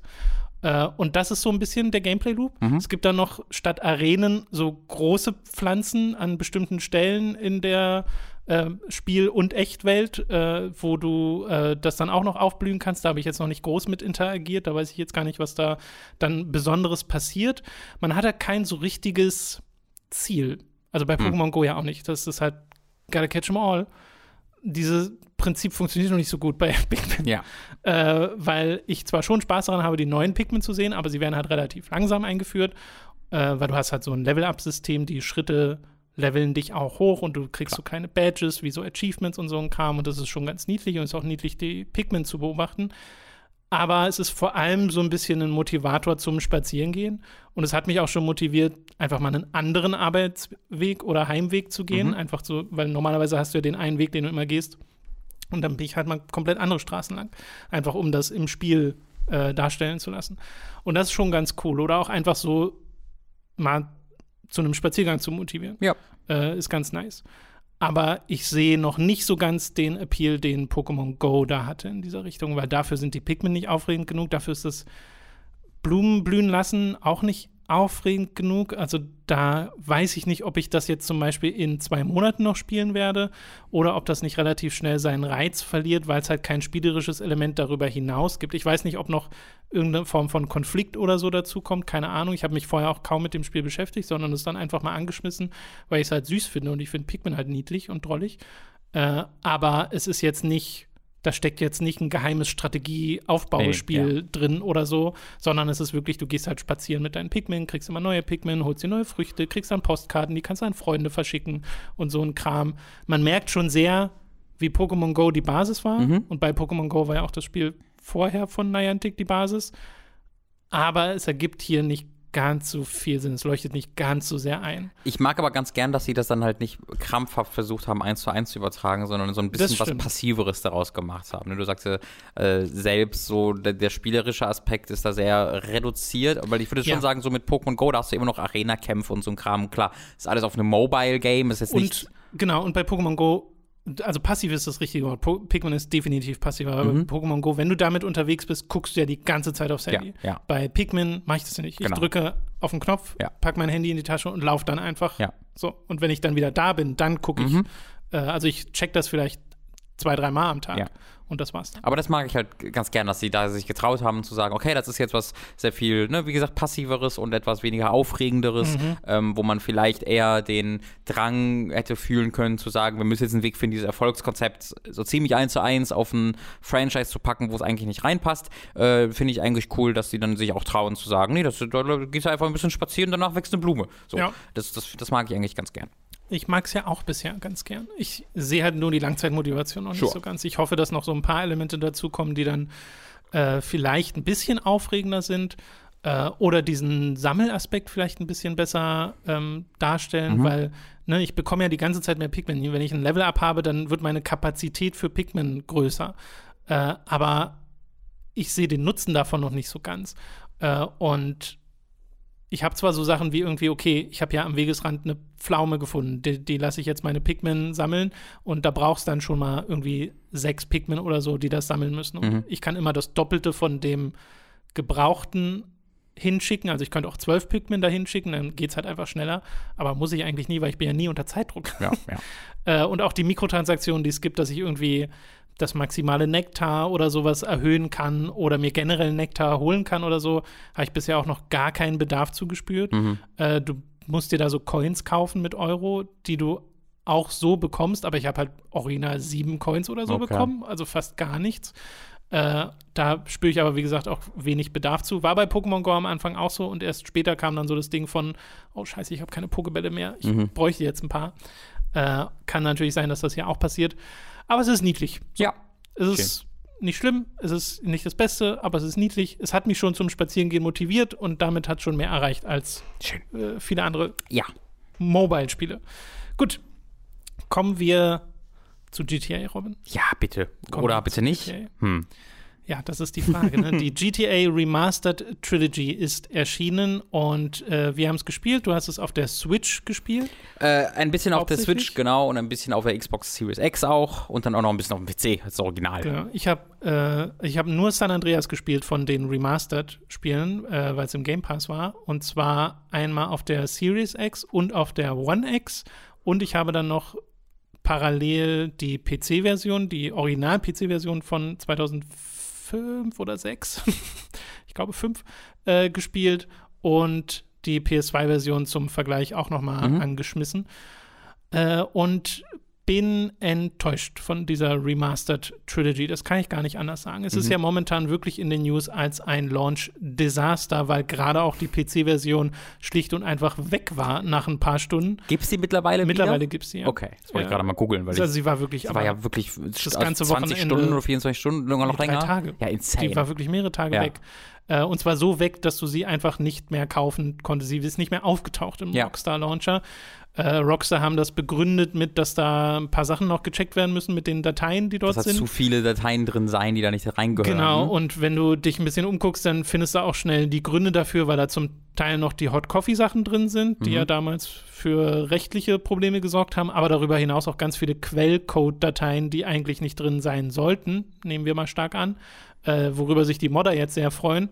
Ja, und auch die Archivisten, also einfach als ja. für Leute, die an, die an der Historie von Videospielentwicklung interessiert sind, gerade bei Rockstar, wo du nichts erfährst eigentlich generell zu. Äh, hier hast du dann wirklich, wie gesagt, den Quellcode und daraus, das heißt dann auch hin, also Notizen von den Entwicklern, der sich, die sich im, im in dem Code befinden, ja. wo die sagen, was ist das hier, das funktioniert nicht, lass das doch so und so machen. Ähm, und das ist wohl auch auf der Switch-Version so. Also bei der, in der Switch-Version, wenn du mhm. die dumpst, dann sind da auch noch mehr Sachen drin, die wiederum bei der PC-Version wohl auch nicht drin drin waren. Ähm, da scheinen irgendjemand ganz schön Mist gebaut zu haben. Ja. Wie bei vielen Aspekten bei, dieser, bei diesem Spiel. Genau, das Spiel kommt ja von Grove Street äh, Games heißen sie, So haben die sich jetzt umbenannt. Genau, haben sich umbenannt. Genau. Äh, die sind ursprünglich die Entwickler gewesen von den Mobile-Versionen der verschiedenen GTA-Spiele und auch dann von dem 360-Port zum Beispiel und PS3-Port, der ja. dann auf, die Mobile, ja. auf der Mobile-Version basierte.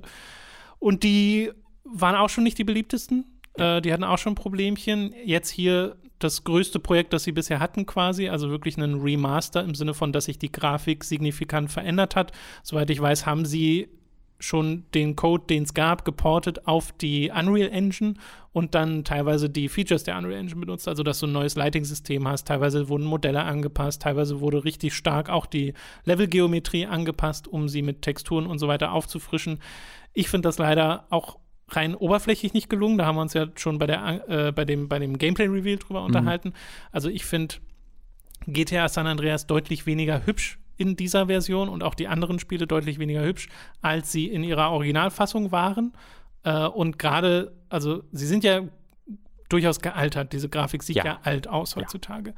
Aber selbst da gab es trotzdem schon so eine gewisse Stilrichtung mit der Farbpalette, die gewählt wurde. Und das geht alles verloren. Ja, das stimmt. Und auch ganz viel Texturdetail geht tatsächlich auch verloren, gerade bei Charakteren, weil es jetzt so weich gezeichnet wurde.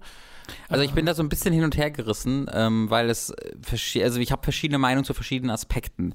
Ähm, weil es gibt halt einfach Sachen, die kaputt aussehen jetzt, weil sie zum Beispiel gesagt haben, ja, wir können jetzt die Sichtweise, Sichtweise endlos ja. darstellen. Also stellen wir sie endlos dar und es gibt keinen Nebel mehr. Was aber bedeutet, dass wenn du auf einem Wolkenkratzer stehst äh, und dann auf die Spielwelt guckst, dann siehst du die gesamte Spielwelt inklusive Lücken zwischen den äh, verschiedenen Bereichen der Spielwelt, wo nichts ist, weil du das nie gesehen hast. Ähm, was halt dann wirklich ähm, kaputt einfach aussieht. Und natürlich, selbst wenn es nicht kaputt aussehen würde, nichtsdestotrotz einfach doof aussieht, weil es ähm, eine sehr viel größere Spielwelt impliziert, wenn du spielst, als es eigentlich ist. Mhm. Und diese Implikation geht völlig verloren, wenn du diese komplette Spielwelt einfach auf einen Blick erkennen kannst, weil ja. so, so sieht das ja auch nicht aus. Wenn du hier in Berlin irgendwo auf dem Wolkenkratzer oder auf dem, auf dem Fernsehturm oder sowas gehst und dich umguckst, dann siehst du nicht ganz Brandenburg Brandenburg von da aus, ja, sondern du siehst dann halt ein bisschen weiter, aber trotzdem gibt es ja Wolken und Nebel und äh, Dinge, die ja dann verhindern, dass du alles sehen auch kannst. keine Krümmung oder so simuliert, aber genau. du kannst ja fliegen in GTA San mhm. Andreas und es gibt auch Cheats, mit denen du dann mit fliegenden Autos rumbrausen kannst und so ein Kram und damit habe ich halt auch mal rumgespielt und oh, du ja. siehst halt die gesamte Spielwelt. Lücken sind mir da jetzt gar nicht spezifisch aufgefallen. Ja, es gibt, es gibt einen so spezifischen Screenshot, wo man das Okay, habe ich jetzt kann, auch ja. nicht spezifisch nachgesucht, aber ähm, das ist schon krass. Und ich habe da mal den Vergleich in der PS2-Version gemacht, wo du das halt auch kannst. Die hat ganz andere Probleme, weil da ist halt die Performance super scheiße mhm. und äh, es kommt halt mit dem Nachladen nicht hinterher, wenn du wirklich in hoher Geschwindigkeit da durch die Luft gehst. Das sieht alles kaputt aus. Okay. Also ist jetzt nicht so, dass das wesentlich besser aussieht in dem Sinne, aber du hast halt, du hast halt wirklich Wolken, du hast Nebel und du hast Sachen, die mhm. diese Perspektive trotzdem richtig erscheinen lassen. Und das fehlt halt dann an der Stelle. Da gibt es äh, ganz konkret, um, nur weil das gerade so kurz passt zu dem, was mhm. du sagst, es gibt ja Wetter in San Andreas. Ja. Ich habe da den direkten Vergleich mir mal angeguckt. Äh, und es gibt halt Nebel, es gibt Sandstürme, ähm, verschiedene. Hitze. Genau. Das ist, alles, das ist alles quasi weg. Ja. Also das, das soll noch da sein, aber es ist so subtil und es ist so völlig weggewaschen von diesem allgemeinen Unreal Engine-Look, der so draufgepappt wurde, dass vor allen Dingen diese Nebel-Sache äh, kommt, also das sieht aus wie, es ist halt einfach Sonnenschein. Ähm, und ja. das ist ein, das ist wirklich. Dafür ist krass. der Regen intensiver denn je. der Regen ist halt auch kaputt. Ja, ja, die Regentropfen sind gigantisch groß und fallen so zu langsam. Oder das ist, das ist schwer zu beschreiben. Das sieht halt fast aus wie Bildrauschen. Exakt, das, das, sieht fast aus wie Bildrauschen. regnet. Und da gibt es dann auch noch so einen schönen Bug, wenn du dann irgendwie, da habe ich, ich habe ein Video halt gesehen, wie man in die Luft geflogen ist, während das regnet. Und der, der Regen hat sich dann, in, ob er nach unten fällt oder nach oben fällt, so, hat sich angepasst, je nachdem, in welche Richtung du dein, dein dein Flugzeug äh, ge ge ge ja, gesteckt ja. Und hast. wenn du auf Wasser geguckt hast, wurde der Regen nicht über Wasser mitgerendert. Ja, also da gibt es dann diverse Bugs. Viele der Bugs im Spiel sind auch schon in der Originalversion. Also das habe ich jetzt auch noch mal gemerkt, als ich die PC-Version und die PS2-Version gespielt habe, dass ähm, du da an allen Ecken und Enden über hässliche Animationen, über Abkürzungen und auch direkt Fehler äh, stolperst, weil diese Spiele jetzt nicht wahnsinnig polished waren. Aber das wäre ja die Gelegenheit gewesen, das zu fixen. Zum ja. Beispiel, wenn CJ in der Gym ist und einfach trainiert, dann trennt sich sein Torso von seinen äh, Beinen auf einer, also weil da so eine Kipp-Animation stattfindet, oh, wie er halt sein, ja, ja. seine Brust quasi so hebt. Das sieht super falsch aus. Das sah schon immer falsch aus, ja. aber jetzt in einer höheren Auflösung und so sieht man es mhm. halt noch mal mehr.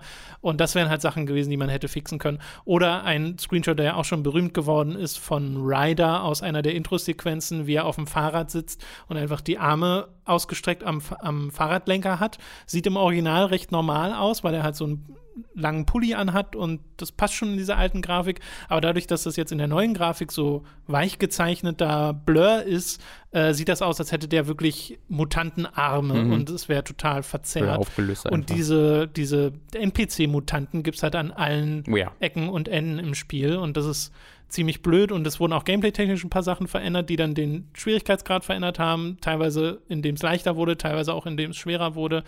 Da ist ganz, ganz viel passiert, aber bei mir ist es wirklich, also als ich auf der Xbox Series X gespielt habe, war nicht die Spielbarkeit per se mein Problem das hat sich okay angefühlt. Das, ich konnte die Mission ganz normal spielen. Ich bin ja jetzt nicht auf Sachen gestoßen, bei denen ich gesagt hätte, oh Gott, das ist jetzt jenseits von Gut und Böse. Und ich habe ein paar Stunden gespielt. Mhm. Aber ich dachte mir die ganze Zeit, ich komme nicht über diesen Stil hinweg, wie extrem, äh, ja, extrem langweilig und gleich alles aussieht. Und wenn du dann noch mal die PS2-Version anschmeißt oder selbst die PC-Version, die auch schon viele der Features der PS2-Version nicht mehr hat. Oh, was denn? Das ist echt krass. Also diese ganze Farbpalette, wie die PS2-Version sie hatte, hatte danach keine andere Ach, Version. wirklich? Das wusste ich dieses gar nicht. Dieses gelbe, dieses sehr orangene, äh, diese starke Farbidentität ging schon mit der PC-Version und dann auch mit der Xbox-Version verloren. Und zwar immer so Schritt für Schritt. Und in der 360-Version war dann gar nichts mehr davon mhm. da. Und jetzt ist erst recht nichts mehr davon da, weil jetzt eine komplett andere Lighting-Engine drauf ist. Äh, und das finde ich super, super doof. Also ich finde, diese Welt sieht einfach nicht sehr ansprechend aus. Und wenn ich dann in einen Sonnenuntergang gucke oder so, dann habe ich zwar manchmal so einen Moment, wo ich denke, okay, hier hätte man was mitmachen können.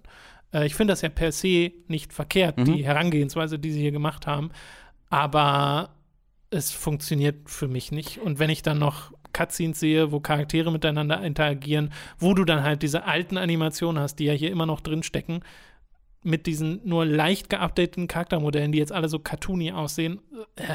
Ja, da, da, da ist mit der Spielwelt, wo, wo kommt für mich zum Tragen, dass ich sage, für mich ist es ein bisschen, ähm, ja, also durchwachsen in dem Sinne, dass ich auch positive äh, Meinung dazu habe, weil diese Spielwelt, finde ich, sieht halt, im, wenn sie gerade nicht broken ist, indem man irgendwie keinen Nebel hat oder sowas, sondern einfach, wenn ich mit dem Auto durch die Gegend fahre, finde ich sie tatsächlich deutlich hübscher. Einfach nur, weil du jetzt hast jetzt Reflexion, du hast halt Standard Unreal Engine äh, Features, äh, Lichteffekte, die finde ich immer immer wieder richtig hübsch aussehen. Ich finde auch ein paar der Texturen, die sie geupdatet haben, nicht verkehrt. Also ja. das sind Sachen, wo ich jetzt halt auch sagen würde, das ist ja richtig. Das mhm. finde ich total gut, dass sie äh, da rangehen an manche Sachen, auch wenn manche Dinge sehr AI-upscaled aussehen. Das wäre wiederum das Aber dabei. Genau, genau, es wird auch offensichtlich, dass der Großteil davon einfach in eine KI reingepackt wurde und die hat dann halt auch die Texte falsch mit hoch skaliert, dass statt R-Gitar irgendwo AR-Gitar steht und einfach alles ist voller Rechtschreibfehler.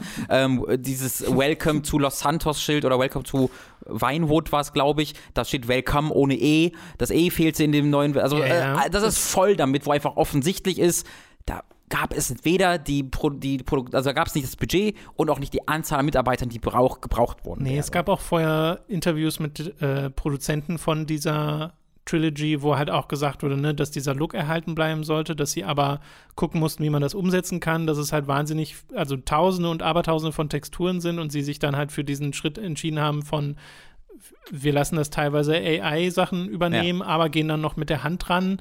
Und dieses Interview ist im Nachhinein sehr lustig zu lesen, weil da halt auch gesagt wurde, ach, da muss man super vorsichtig sein, wenn man hier mit der, mit der Kindheit und den, den nostalgischen Erinnerungen mhm. von Leuten spielt. Und wir, wir, wir wollten da halt genau das Richtige machen und so. Und du jetzt halt siehst, was draus geworden ist, ja. nämlich wirklich etwas, was halt nicht wirkt wie ein Produkt von einem Publisher, mm, der zu den erfolgreichsten der gesamten Welt gehört. Ja. Mit den Ertrag Erträgen aus so Sachen wie GTA 5 und GTA Online.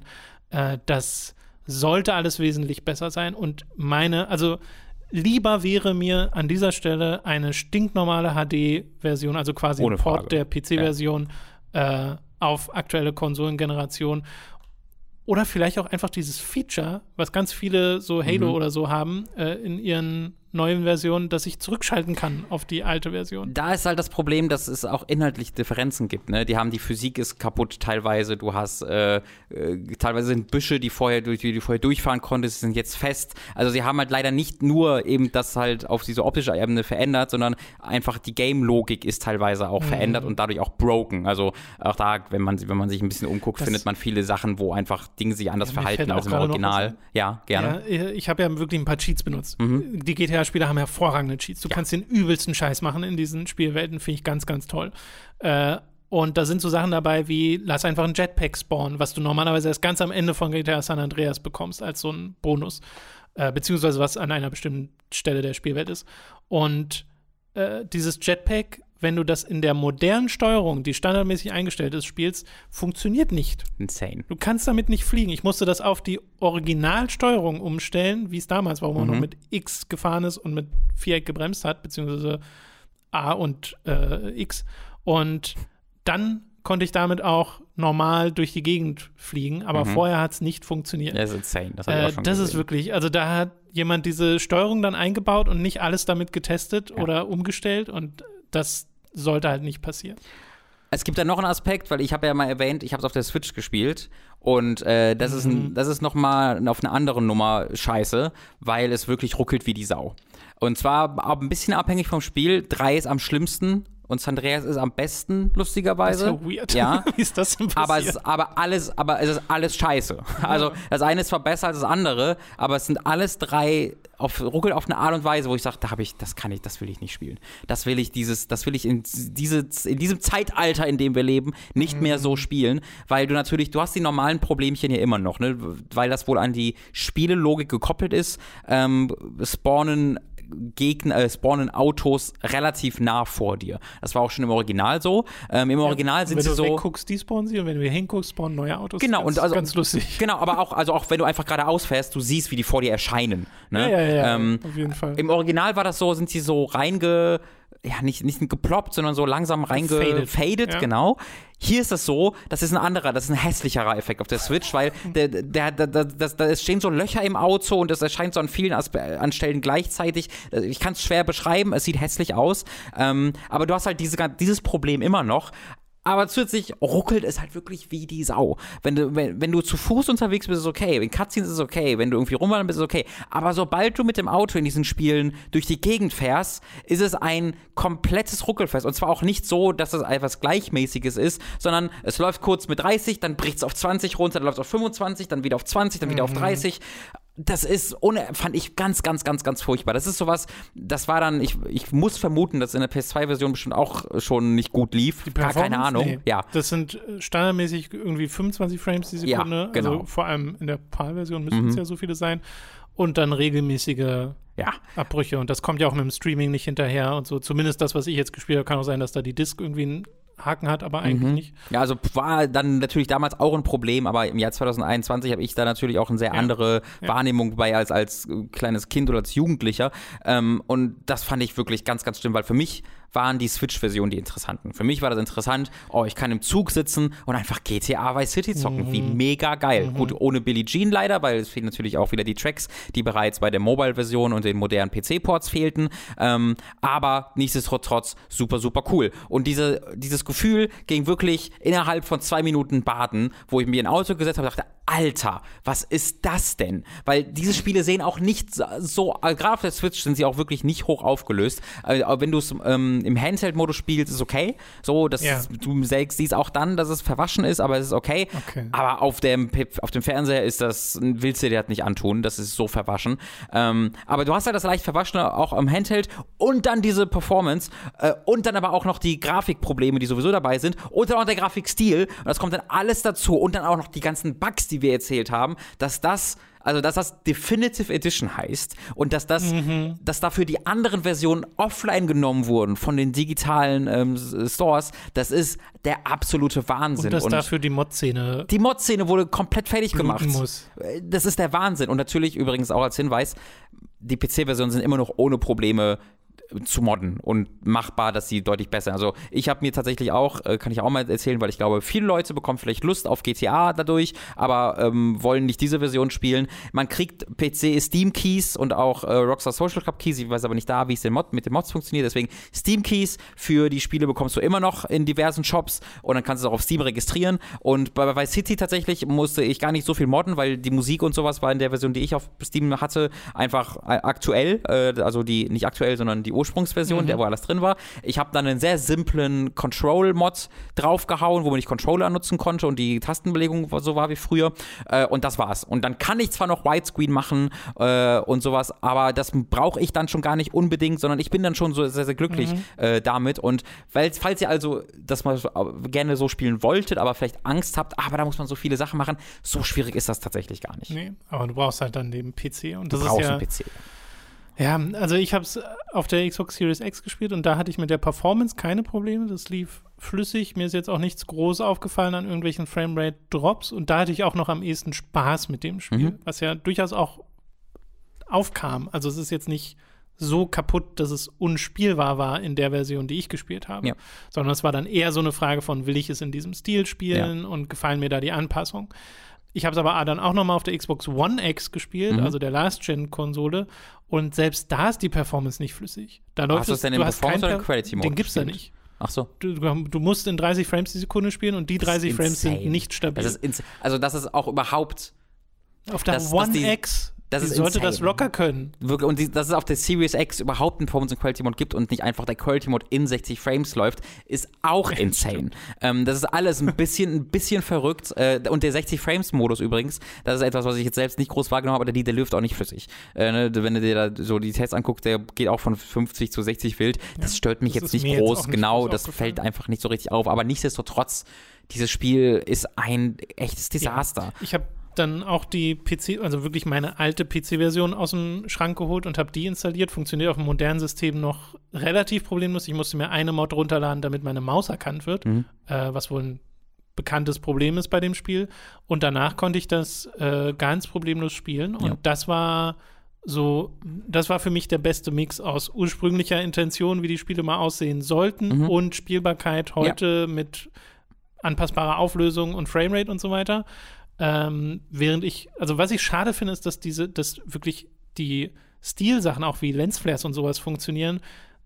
Da wurde so viel nach der PS2-Version geändert. Das finde ich super komisch. Hm. Dass nicht irgendwie mal gerade Rockstar, die ja mal einen gewissen Ruf hatten, was so äh, die Qualität angeht und so die künstlerische Vision hinter ihren Spielen, dass die da nicht hinterher sind zu sagen, nee, nee, lass das doch einfach mal jetzt mal so remastern, ja. wie es damals war. Das wirkt wirklich so, als ob Rockstar es nicht mehr gäbe und irgendein Studio hat die Lizenz aufgekauft und dann für 3,50 nochmal Geld damit gemacht. Vielleicht ist deswegen Sam Hauser weg. Oder was, Dan Hauser? Ah, ich weiß eigentlich einer von den beiden. Ähm, das ist verrückt, dass ein, dass von Take-Two, von Rockstar so etwas kommt und ich ja, verstehe und es ist also das überhaupt ein wo ein Mobile Firma hat Mafia Definitive Edition gemacht. Ja, es ist der also es fast ist, die gleiche Firma. Es ist unerklärlich, wieso die also wieso die Prämisse überhaupt ist, ja, wir machen wir lassen das den Mobile Game Entwickler machen, der die Mobile Ports vorher gemacht haben, die nicht so beliebt sind, der macht jetzt einfach für fünf unterschiedliche Plattformen die große das große Remaster. Es ist wahrscheinlich zu viel auf einmal, ja. Natürlich, es ist viel zu es ist offensichtlich viel zu also allein die drei wenn es jetzt eine Plattform wäre, wären die drei Spiele gleichzeitig schon ja. zu viel gewesen. Ja, aber dann dazu auch noch nach dem anderen machen sollen. Das, es, ist, es, ist, es, ist, es hätte nie klappen können. Dass es dann aber so schlecht wird, damit hätte ich nicht gerechnet. Mhm. Ähm, meine schlimmste, meine Befürchtung für diese Definitive Editions war immer, ah, die verändern wieder nichts. Das ist einfach der Mobile, der, der, mhm. der, der alte Port und ach, aber es ist ja was Schlechteres als das. Und damit hätte ich nicht gerechnet. Nee, ich auch gar nicht. Und ich hoffe, dass sie da noch dran arbeiten. Ich bin nicht der Meinung, dass das unrettbar ist. Ich glaube, dass man hier viel noch nachpatchen kann und reparieren kann. Und ich hoffe, dass sie das auch tun, äh, gerade weil Leute da halt auch ordentlich Geld investiert haben. Und ich würde mir auch wünschen, dass irgendwann mal, wahrscheinlich muss dafür ein Personalwechsel passieren oder sonst irgendwas, äh, Take-Two in der Hinsicht ein bisschen aufwachen und realisieren, wie community-feindlich das ist, was sie mit der Mod-Szene machen. Dass oh ja. das nicht, also ich verstehe ja so Profitorientierung und so ein Kram, aber das kostet euch keine einzige Hat ja auch nichts damit bringt, zu tun. Das bringt so viel mehr die aktiv zu lassen und hätte jetzt auch zur Folge zum Beispiel, dass ganz viele Leute, also machen sie ja schon, es wird ja schon auf dem PC zum Beispiel ganz viel gefixt mhm. von der Mod-Community. Äh, und ähm, das, ja, das ist super schade. Ich finde, da sollte eher die Zusammenarbeit gesucht werden, als Natürlich. weniger die äh, so eine antagonisierende Nintendo-Einstellung. Äh, weil da ist wirklich gar niemand mitgeholfen. Da schadet man sich selbst nur und der Community. Äh, ja, und, und das ist Rocks, tragisch. Rockstar geht da ja auch noch mal, also Take-Two geht da ja noch mal extra weiter. Also das geht ja wirklich so weit. Ich, ich hatte einen Fall gesehen, wo eine Website eine, irgendeine Mod äh, gepublished hat, die 7000 Mal insgesamt ja, über Jahre runtergeladen mhm. wurde. Und die haben dann ein Anwaltsschreiben bekommen, die quasi mit dem Takedown der Website äh, äh mhm. gedroht hat und natürlich auch eine, eine Strafe. Und das ist halt, also da wird wirklich mit, mit, mit Panzern auf Tauben geschossen, aber auch ohne Grund. Die Tauben kommen so, hey, ich möchte gern mit dir eine Blume geben und die BAM! Die Panzer mögen halt wirklich keine Tauben. Es ist äh, ein, ein absolutes Rätsel, was da der Gedanke ist. Wüssten Sie, dass Ihr Produkt scheiße ist und deswegen wollen Sie verhindern, dass es ein besseres Produkt kostenlos gibt? Das ist meine einzige Erklärung, die ich habe, aber auch das ergibt keinen richtigen vor allem Sinn. da ist es ja dann es, nur auf einer Plattform verfügbar. Ja. Und dafür ja, musst du, oder halt haben ganz viele Leute trotzdem die Originalversion dieser Spiele schon mal von euch gekauft. gekauft. Mhm. Also es ist ja jetzt nicht so, dass das Piraterie ist, ja. sondern es ist ja einfach, ich habe hier ein Spiel, das ich rechtlich ganz normal erstanden habe und ich modde das jetzt. Ja. Ja. Kann ich nur den Kopf schütteln. Ja. Das ist super schade.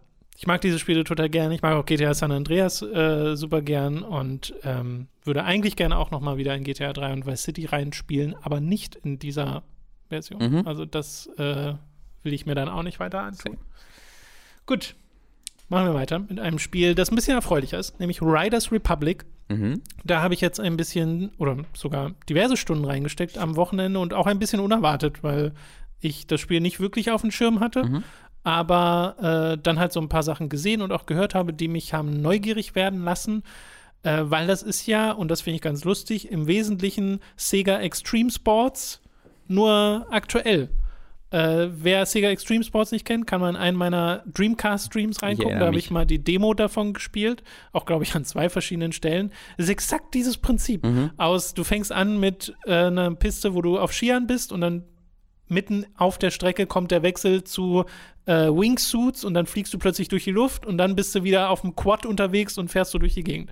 Äh, Finde ich da schon ein super Konzept, war halt noch super hakelig. Mhm. Äh, und Riders Republic macht das jetzt smooth und ähm, modern und hat, also es ist ein Ubisoft-Spiel, mhm. ein Open-World-Ubisoft-Spiel und hat Open-World-Ubisoft-Probleme.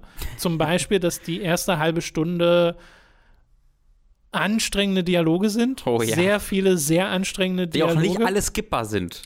Teilweise ja. labern die, man kann das, also nicht, nicht die Cutscenes kann man, glaube ich, skippen, ja, aber nicht, wenn die dir so Sachen über die Map erklären oder sowas, dann musst du Telefon zugeschaltet mhm. sind oder so, genau. Äh, und es ist jetzt nicht so schlimm, dass ich dachte, oh, okay, ich halte das ja gar nicht aus. Es ist einfach nur sehr unlustig an vielen Stellen äh, und halt sehr frontloaded mit einfach sehr viel Erklärung über Dinge, die du hier machen kannst. Ja. Und man kann ja auch wirklich viel machen. Also ich verstehe schon, wie dieses Problem zustande kommt. Ähm, trotzdem hätte man das, glaube ich, ein bisschen geschickter machen können. Es ist halt komplett linear ganze Zeit. Also du, ich, du denkst teilweise irgendwie, dass da irgendwas falsch läuft, weil ähm, du, du, regelmäßig rufen sie dann die Karte auf und die ist kurz fünf Sekunden auf und es lädt offensichtlich im Hintergrund. Ja, ja, ja, und dann geht sie zu diesem einen Event und sagt, jetzt mach mal das. Das, das hatte ich auch mehrmals. Genau. Auch dieses, du stehst bereits in der Spielwelt wieder, nachdem ein Rennen fertig ist und kannst dich nicht bewegen, weil im Hintergrund gerade irgendwas lädt. Exakt, ja. Super strange. Du hast da halt auch nicht die Möglichkeit zu sagen, ich möchte jetzt aber ähm, das Swing Diving ja. äh, lernen. Nein, das ist halt, es geht mit dem Fahrradfahren los und dann machst du das andere und dann machst du das andere. Und ich glaube auch, dass es keine, also das Onboarding ist ziemlich mies in diesem Spiel, würde ich sagen. Genau. Und da muss ich halt ein bisschen an Forza Horizon 5 denken, weil das das sehr viel smoother macht. Das ja. fängt halt an mit so einem Bang, hier hast du die krasse übermäßig äh, übertriebene Präsentation in diesem Intro mhm. und danach bist du ja relativ schnell, relativ frei. Mhm. Äh, und diese, dieser Punkt dieser Freiheit dauert halt einfach in Riders Republic ein bisschen länger, aber den habe ich dann erreicht und dann hast du ja wirklich eine riesige Map vor dir ja. und sehr hohen Abwechslungsreichtum, weil das ist das, was dann Forza, wo Forza nicht so ganz konkurrieren kann, äh, dass du halt so viele verschiedene Disziplinen hast, ne? wo du mit Skiern fährst, dann wieder mit Skiern fährst, die hinten einen Turbo dran haben, also so Skiern, auf denen Turbinen sind, mit, wo du die ganze Zeit boostest quasi, ein dauerhafter Boost, hervorragend. Eine gute Idee. Äh, ich wüsste nicht, was da schief gehen könnte. Äh, dann, dass du. Schie sch schief. Schief. äh, dann, dass du Fahrradrennen hast und auch da wieder alternativ Fahrradrennen mit einem Boost hinten dran. Äh, oder mir fällt gerade auf, dass das fast auf jede Disziplin zumindest. Es gibt ja diese Wingsuit-Level, wo du einfach nur quasi mit dem Wind mhm. äh, gehoben wirst und dann aber auch welche, wo du einen Raketen, mhm. äh, ein Jetpack quasi ja. auf dem Rücken hast und damit durch die Gegend fliegst.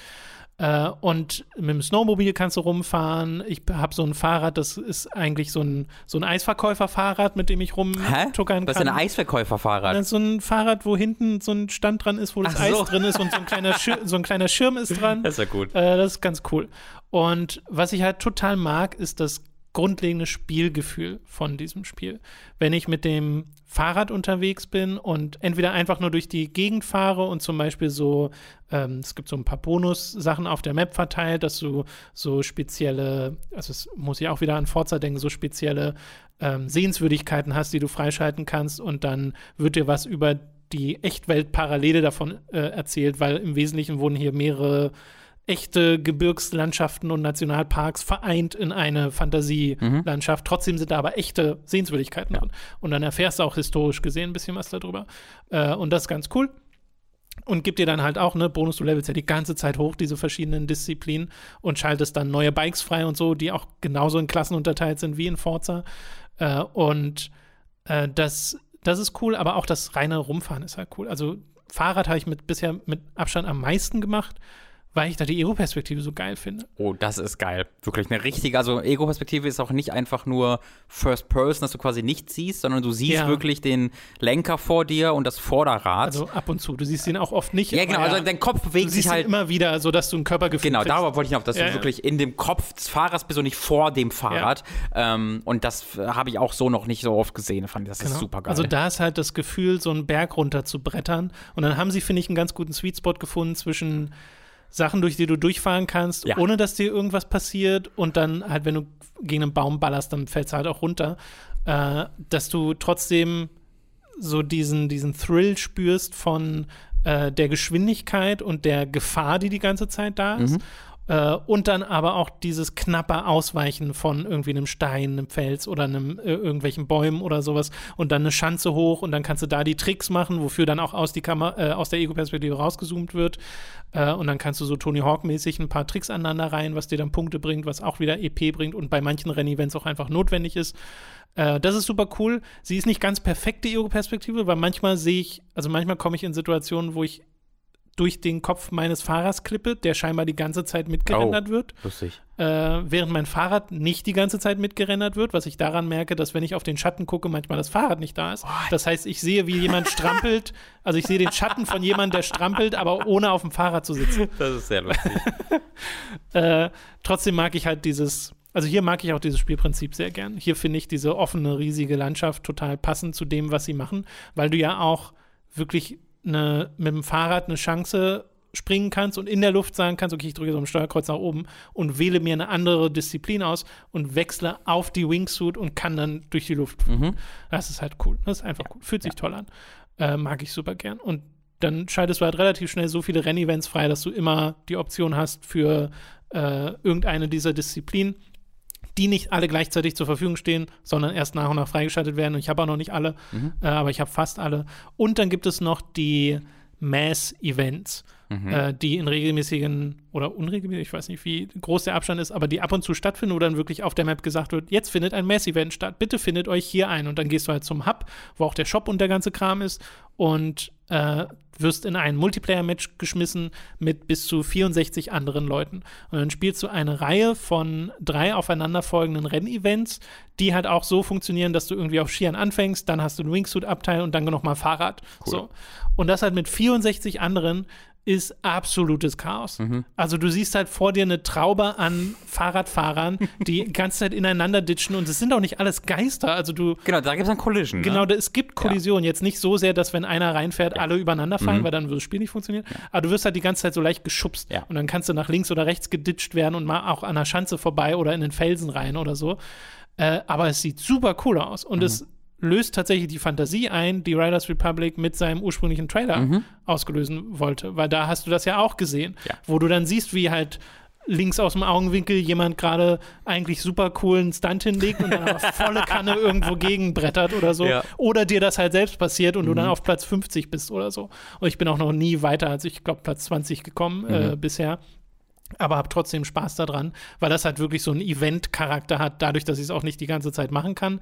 Und du siehst ja auch auf der Map so kleine weiße Figürchen, die andere Spieler repräsentieren, die, glaube ich, nicht alle live sind, sondern es sind so Geistcharaktere, mhm. aber dadurch wirkt es halt wie ein MMO so ein bisschen. Ja. Also ob die ganze Zeit um dich herum was passiert, weil du die auch in der Spielwelt selbst siehst.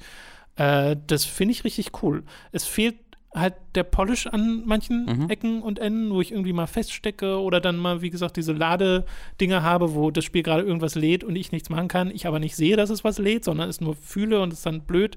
Und auch so dieses, wo ich auch den Vergleich gerade habe zu Forza, wie flüssig da der Übergang ist, wenn du ein Event fertig hast und dann zum mhm. nächsten willst. Es fühlt sich hier auch nicht ganz so flüssig an, ähm, aber das sind bisher nur so kleine Abstriche im großen Ganzen. Ähm, ich habe manchmal also gerade bei den Mass-Events habe ich auch das Gefühl, dass die, das Equipment eine große Rolle spielt, weil ich bin an manchen Stellen, wo ich denke, ich sollte genauso schnell sein mhm. wie die mhm. anderen, einfach langsamer, weil ich ja. wahrscheinlich scheiß Skier habe, ja. weil ich diese Events bisher so wenig gefahren bin. Die haben ja auch sehr, sehr offensichtliche Stats, ne, die du dann wirklich verbesserst. Ja, also ich sehe auch immer am Ende, wie viele Sterne die Leute haben, weil du, du kriegst die ganze Zeit Sterne für die Sachen, die du mhm. machst. Und ich habe dann halt meine 60, 70 Sterne oder so, was ich gerade äh, erspielt habe und sehe dann die Leute auf Platz 1 mit 3500 Sternen, oh die das offensichtlich schon eine Weile gespielt haben. äh, und da denke ich mir ja, kein Wunder, dass ich keine Chance habe. Äh, genau, und es gibt auch noch einen Shop. Also man kann da auch Geld, noch mehr Geld ausgeben, als schon äh, das Spiel normalerweise kostet. Äh, wo ich bisher nicht sonderlich motiviert für war. Das sind halt alles dann äh, optische Sachen, dass du mhm. ähm, dir Outfits oder sowas holen kannst. Äh, aber auch immer nur eine sehr limitierte Auswahl pro Tag oder so, pro ja, ja, Zeitfenster. Die haben so einen sich verändernden Store dann. Genau. Dann, ja. Was halt ein bisschen weird ist. Also so richtig viel kreative Freiheit zum ausdrücken bei den verschiedenen Outfits habe ich jetzt nicht. Aber ist mir auch ein bisschen egal, weil ich feiere eben meistens aus der Ego-Perspektive. Ich merke aber auch, dass die Ego-Perspektive manchmal schlicht nicht so geeignet ist, wenn ich gut fahren möchte. Sure. Ja. Weil die Übersicht dann flöten kriegt. Ja. Gerade, gerade bei so Sachen, wo ich Tricks machen muss mhm. oder so. Weil es gibt so Abschnitte, wo du wirklich irgendwie so eine Baumhausartige Struktur oh. hochfahren musst. Wie ein bisschen wie in Trials. Ja, genau, wollte ich gerade sagen. Wie in Trials, nur Geil. aus der 3D-Perspektive. Wo ich aber auch merke, oh nee, selbst mit der normalen Third-Person-Ansicht fehlt mir da irgendwie die mhm. Präzision. Mhm. Ja, weil du so ich. dünne Sachen langfahren musst. Ähm, da ist es manchmal nicht so perfekt. Da mhm. hätte ich gerne noch mehr Optionen für die Kamera. Aber insgesamt bin ich positiv überrascht von Schön. dem Spiel. Mag ich habe da noch nicht so viel Zeit reinstecken können, aber das macht mir wieder noch mehr Lust, das mal jetzt auch konkret zu machen. Ich habe äh, Forza Horizon in Anführungszeichen durchgespielt. Also ich habe die, die Kernprogression beendet im fünften Teil. Ähm, habe da cool. immer noch sehr viel Motivation, auch so weiter zu spielen, aber ähm, vielleicht werde ich dann auch noch mal in Steep äh, reingucken, ja. wenn ich da. Nee, nicht, nee, Steep, nicht Steep, Entschuldigung, in Riders Republic. Riders Republic. Tut mir leid. Es gibt eine, äh, ein Controller-Layout, das quasi, ah, das ja, steht genau. für Nostalgiker irgendwie, ja. die gerne so machen wollen wie in Steep, finde ich ganz süß, mhm. weil das ja von den Leuten kommt. Aber ja, es, es füllt gerade bei mir eine Lücke, die am ehesten das letzte Tony Hawk hinterlassen hat. Mhm. Äh, aber vor allem auch, du hast ja alles hier drin. Du hast ja auch SSX oder sowas hier ja. drin. Und diese ganzen Fun-Sport-Reihen, die es zur PS2-Zeit mal wirklich en masse gab, äh, die werden hier wieder so ein bisschen äh, die können hier Schön. so ein bisschen auferleben und das ist, das ist cool. Ja. Äh, dieses Spielgefühl gibt es, glaube ich, einfach gerade nirgendwo anders. Okay, damit sind wir durch mit den Spielen, mhm. aber haben trotzdem noch ein Thema für euch, das Spiele related ist, nämlich Halo.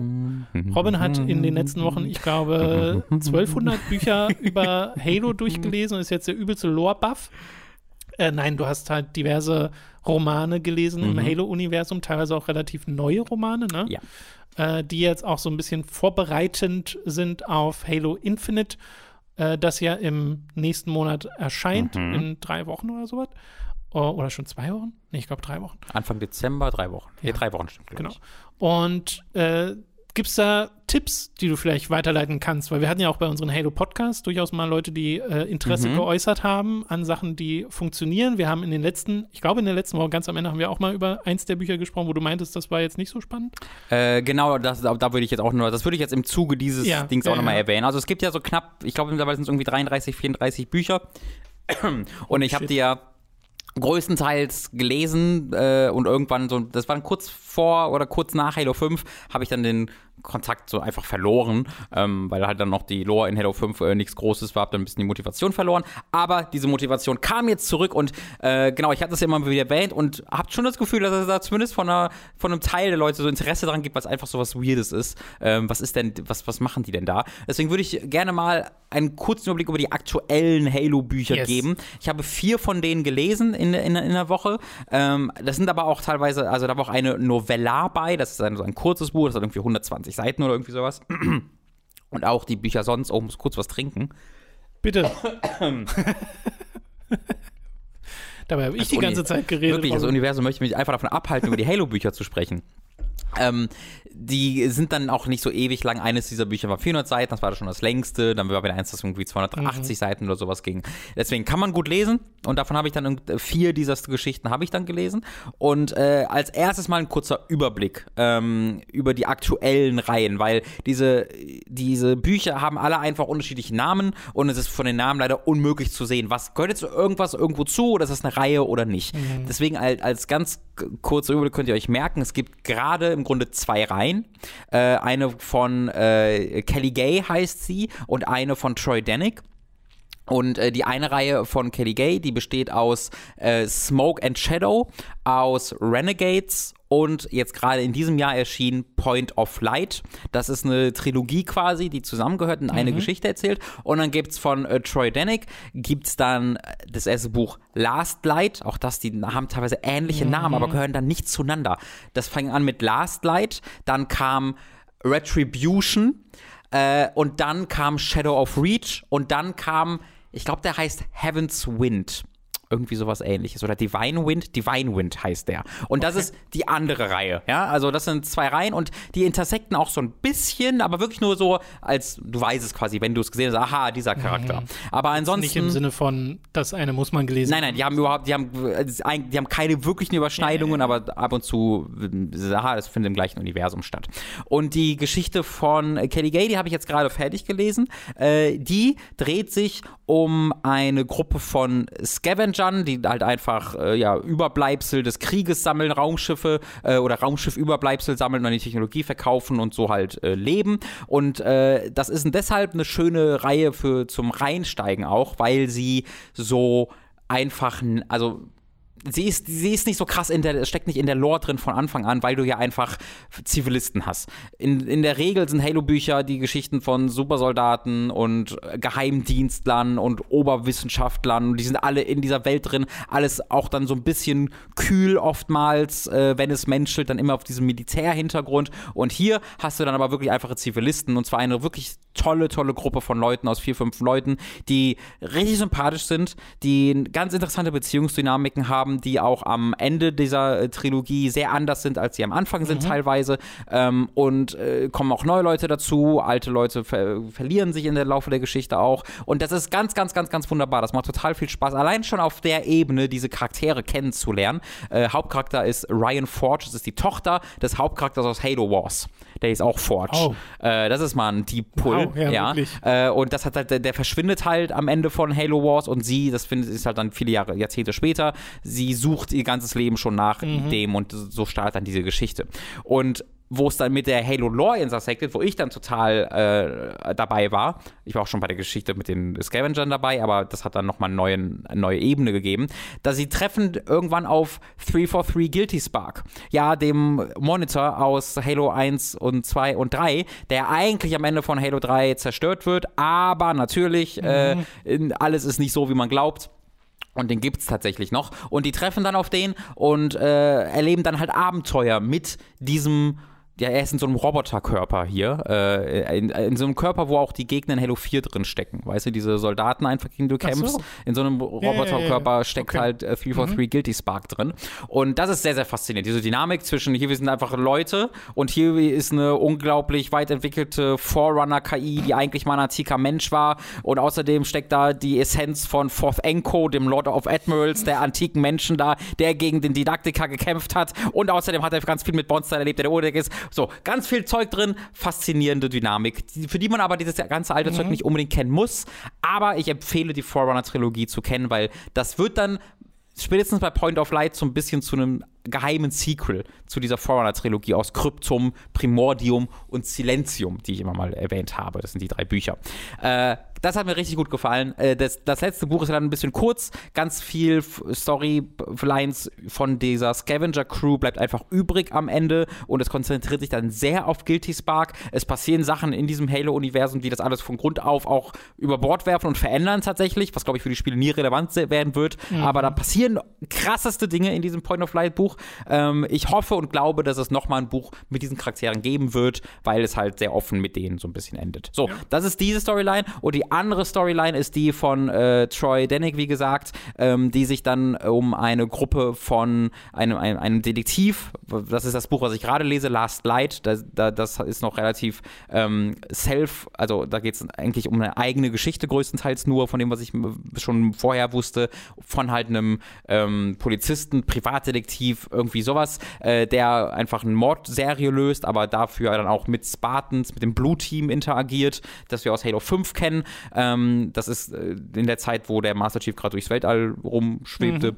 Äh, und der wird dann irgendwann ein Commander von einem Spartan-Team, dieser Detektiv, und hat dann direkte Kontakte zu den Banished, zu den Brutes.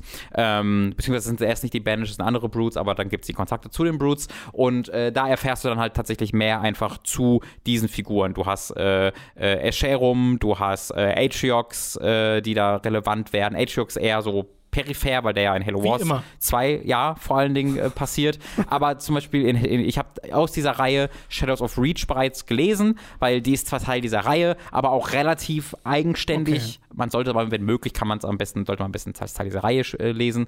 Da erfährst du halt einfach mehr über diese Brute Hierarchie und über die Geschichte, die da passierte. Du hast, ähm, soweit ich weiß, in Divine Wind auch so ein bisschen eine Halo Wars 2 Auflösung, weil Divine Wind spielt dann tatsächlich auf der Arche, wo mhm. du die ganze Zeit auch in Halo Wars 2 bist. Ähm, und ich glaube, das wird da so ein bisschen aufgelöst. Aber da bin ich, wie gesagt, noch nicht. Ähm, da äh, werde ich euch dann darüber informieren, wenn ich mit den drei Büchern, die ich da noch lesen muss, äh, also Last Lights, Retribution und Divine Wind fertig bin, dann werde ich euch da nochmal informieren. Aber zumindest über diese eine äh, Trilogie wollte ich nochmal sagen, dass mir die sehr gut gefallen und ich die sehr empfehlen kann und ihr diese, zwischen diesen beiden Reihen gerade entscheiden könntet. Aber deine Empfehlung wäre sozusagen, wenn man jetzt einsteigen möchte, mhm. nachdem man vielleicht von den Spielen so ein bisschen gehuckt ist, eigentlich schon eher die Forerunner-Trilogie? Nee, das ist zu, das ist zu krasses Hard, Hard Sci-Fi, Fantasy, was sowas anderes ist. Ich würde tatsächlich sagen, lest äh, Smoke and Shadows. Okay. Das ist äh, super kurz. Das, ja. hat, das ist dieses 100-Seiten-Ding. Ja. Ähm, und äh, gibt eine ganz unkomplizierte Einführung da rein, die auch gar keine großen Zusammenhänge hat. Und dann lest danach Renegades und die, da, werdet, da wird es dann viel geben. Also Guilty Spark erzählt auch einfach immer wieder von seiner Vergangenheit. Mhm. Deswegen, ihr versteht diese Geschichte. Äh, ihr werdet halt ganz, ganz vielen Punkten sagen, hey, was meint er denn damit? Was ist denn da? Und falls euch das interessant scheint, dann lest ihr, wenn ihr okay. dann auch mit Last Light fertig seid, am besten die äh, Forerunner-Trilogie. Äh, ähm, das kann ich, wenn euch das dann gefällt. Ne, das ist ja schon mal eine gute Anleitung ja. eigentlich, genau, wenn du jetzt dich schon mal auskennst. Okay, wunderbar. Dann eventuell noch ein Update, wenn du noch weitergekommen bist mhm. damit. Vielleicht auch dann im Zusammenhang mit Halo Infinite. Genau. Wer weiß, das steht ja auch bald an. Äh, und jetzt kommen wir zur Formel 1. Es ist Zeit für Robins famoses Formel 1 Fan. Oh, was war das für ein Seufzen vorher? Ja, es ist so viel. Ha, ich habe so. ich hab, hab gerade vergessen, dass, dass ich da ja auch noch rede. Es, ist, es sind noch drei Rennen jetzt. Ich glaube, es sind jetzt, ja doch, jetzt noch drei Rennen. Äh, wir nähern uns also wirklich ja, ja. dem Finale und es ist äh, immer noch spannend wie eh und je. Jetzt gerade gibt es 13 Punkte Unterschied zwischen Hamilton und Verstappen, denn tatsächlich in diesem Rennen in Brasilien hat Hamilton wieder aufholen können und auf eine Art und Weise, die einzigartig war, die hm. wirklich, äh, wenn man über, auf die Karriere von Hamilton zurückblicken wird, so wahnsinnig lange wird er ja auch nicht mehr machen, dann wird das Rennen als eines der krassesten und spektakulärsten von ihm genannt werden, denn ähm, er hatte er musste sehr widrige Umstände ähm, irgendwie besiegen und hat das tatsächlich geschafft, denn er, das war eines der Wochenenden, wo es ein neues Format, wo ein neues Format probiert wurde mit dem Sprintrennen, wo also am Freitag die normale Qualifikation passiert, aber sie qualifizieren sich in dieser Qualifikation dann für ein Sprintrennen am Samstag. Mhm. und da bekommen die ersten drei Fahrer Punkte, drei Punkte, zwei Punkte, ein Punkt. Und in diesem Sprintrennen wird dann die finale, äh, äh finale Startaufstellung vom eigentlichen Rennen am Sonntag äh, gemacht. Und in dieser Qualifikation äh, war Hamilton schon Erster. Äh, es war auch deut also der war wirklich deutlich schneller als alle anderen. Mercedes hat einen sehr hohen Topspeed gerade, hat auch eine neue, hat auch einen neuen Motor drin. Und für diesen Motor hatte er beim Sonntag, beim großen eigentlichen Rennen, bereits eine fünf Plätze Startversetzung nach hinten bekommen, weil das halt, wenn du so ein Einzelteil wechselst, was nicht vorgesehen ist, wirst du nach hinten versetzt. Und er hatte bereits für dieses eigentliche Rennen am Sonntag also fünf Strafplätze. Ja? War aber für das Sprintrennen am Samstag, hat er sich schon mal auf den ersten Platz gesetzt. Das heißt, wenn der dann auch im Sprintrennen Erster werden würde, würde er am Sonntag vom sechsten Platz äh, starten müssen, hätte aber auch schon drei Punkte im Sprintrennen ja. bekommen. Und gerade ist jeder Punkt nützlich. Wurde dann aber tatsächlich nach der Qualifikation für das Sprintrennen wurde er disqualifiziert, weil die haben ja, weißt du noch, was DRS ist, der Heck-Spoiler, der zurückklappt. Mhm, das, wie so ein Du bist jetzt schneller Modus. Exakt, genau. Auf der Geraden können sie das machen. Ja, ja. Ähm, und äh, das hat aber genau natürlich Bestimmungen, wie weit der klappen kann und darf und muss. Und auf einer, auf der, ich glaube, es war die rechte Seite dieses Heckspoilers, ist der, ich glaube, es war 0,2 Zentimeter zu weit nach hinten geklappt. Ja, also es gibt sehr feste Voraussetzungen, wie, wie weit er klappen darf und dieses Ding ist zu weit aufgegangen, hat dann quasi einen theoretischen ist das so ein, Vorteil. So ein Ding, dass die Fahrzeugingenieure da sagen, oh, wir pushen das jetzt mal? Nee, das, war, ein, also, war das, das war offensichtlich ein Fehler. Fehler ja. soweit, wir, soweit wir das wissen, weil es auch nur auf einer Seite dieses Sexspoilers war. Ähm, ja, okay, das ist ja auch nicht so gut. Eigentlich. Nee, genau, das, das, das würde halt, das würde keinen Sinn ergeben, dass sie das pushen wollen würden, weil das halt millimetergenau vorgegeben ist. Und ja. das wird halt, die haben irgendein Gerät, was sie dann zwischen den ähm, äh, die Heckspoiler aufgeklappt stecken und sehen dann, okay, das passt gerade nicht, offensichtlich. Und dann ist es auch straight up. Also da, da gibt es halt Vorgaben und wenn die auch nur um 0,001 Millimeter über, über oder unterstiegen werden, wirst du disqualifiziert.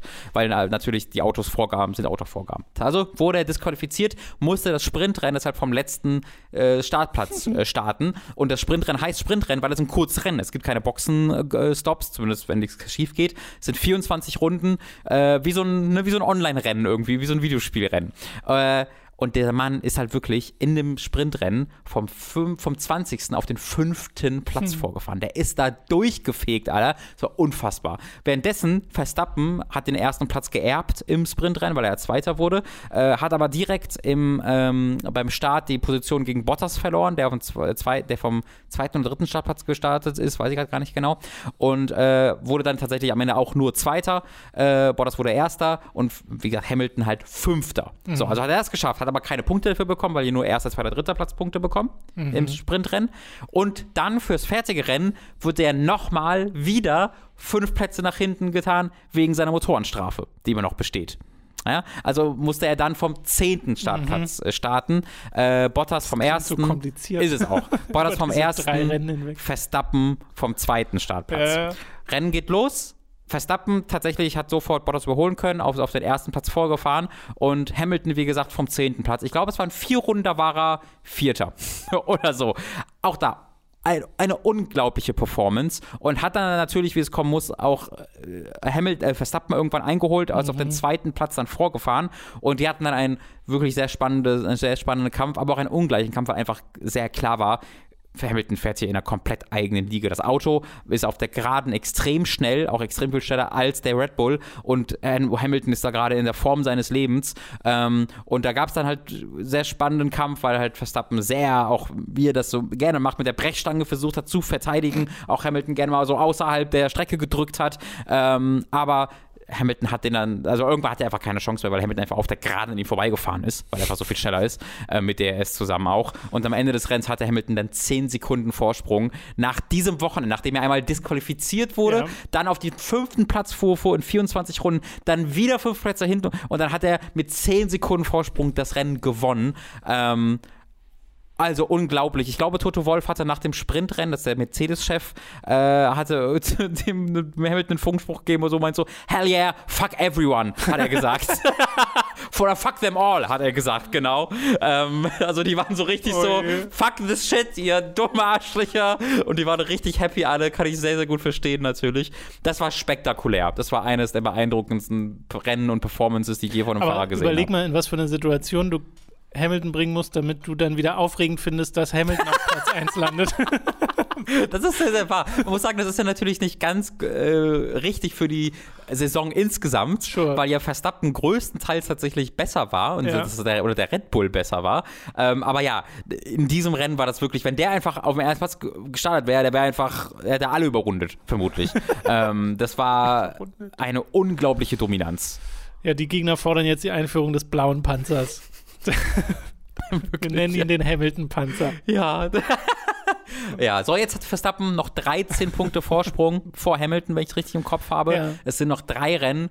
Ähm, da, also ich war bisher echt mir recht sicher, dass Verstappen das macht, aber diese folgenden Rennstrecken sind wohl auch mit ihrem äh, Geraden recht hilfreich für mhm. Mercedes. Ähm, das, das, wird noch richtig, das wird noch richtig spannend. Geht na doch, nächste Woche ist direkt das nächste. Ich glaube, es ist wieder nichts. Ich bin mir nicht ganz sicher. Ich weiß, ich weiß noch, dass die letzten vier Rennen ja, äh, in fünf Wochen waren. Aber ich weiß jetzt nicht, aber das heißt, es gibt einmal noch zwei mhm, Wochen Pause. Okay. Ich weiß nicht, ob das heute das ist oder nächstes Mal. Alles klar, dann soll es das gewesen sein mit Robins famosem Formel 1 Fest.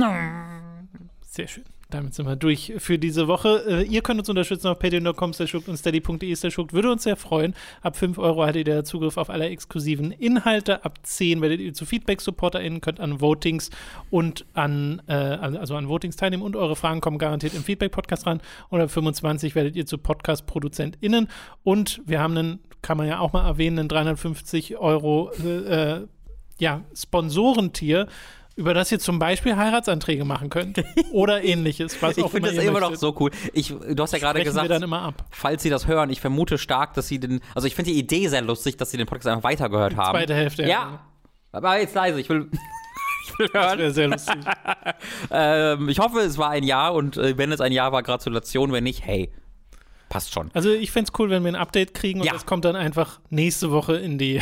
Achso, wenn du nochmal 350 Euro bezahlst, Nein, nicht nochmal, es damit geht ja für einen Monat. Also theoretisch ja, kann Helge hier stimmt. vier Messages platzieren. Ja, vier, also vielleicht gibt es ja mehrere Anträge noch, die man platzieren will für verschiedene Dinge. Also nicht bei verschiedenen Falls Personen. Mal nicht klappt. Nein, nein, ich meine, dass man einfach Sachen, die man sowieso bei der Person noch beantragen wollte, irgendwelche Sachen, die man sich bisher nicht getraut hat, jetzt, jetzt ist die Chance gekommen. Ich finde Updates spannend.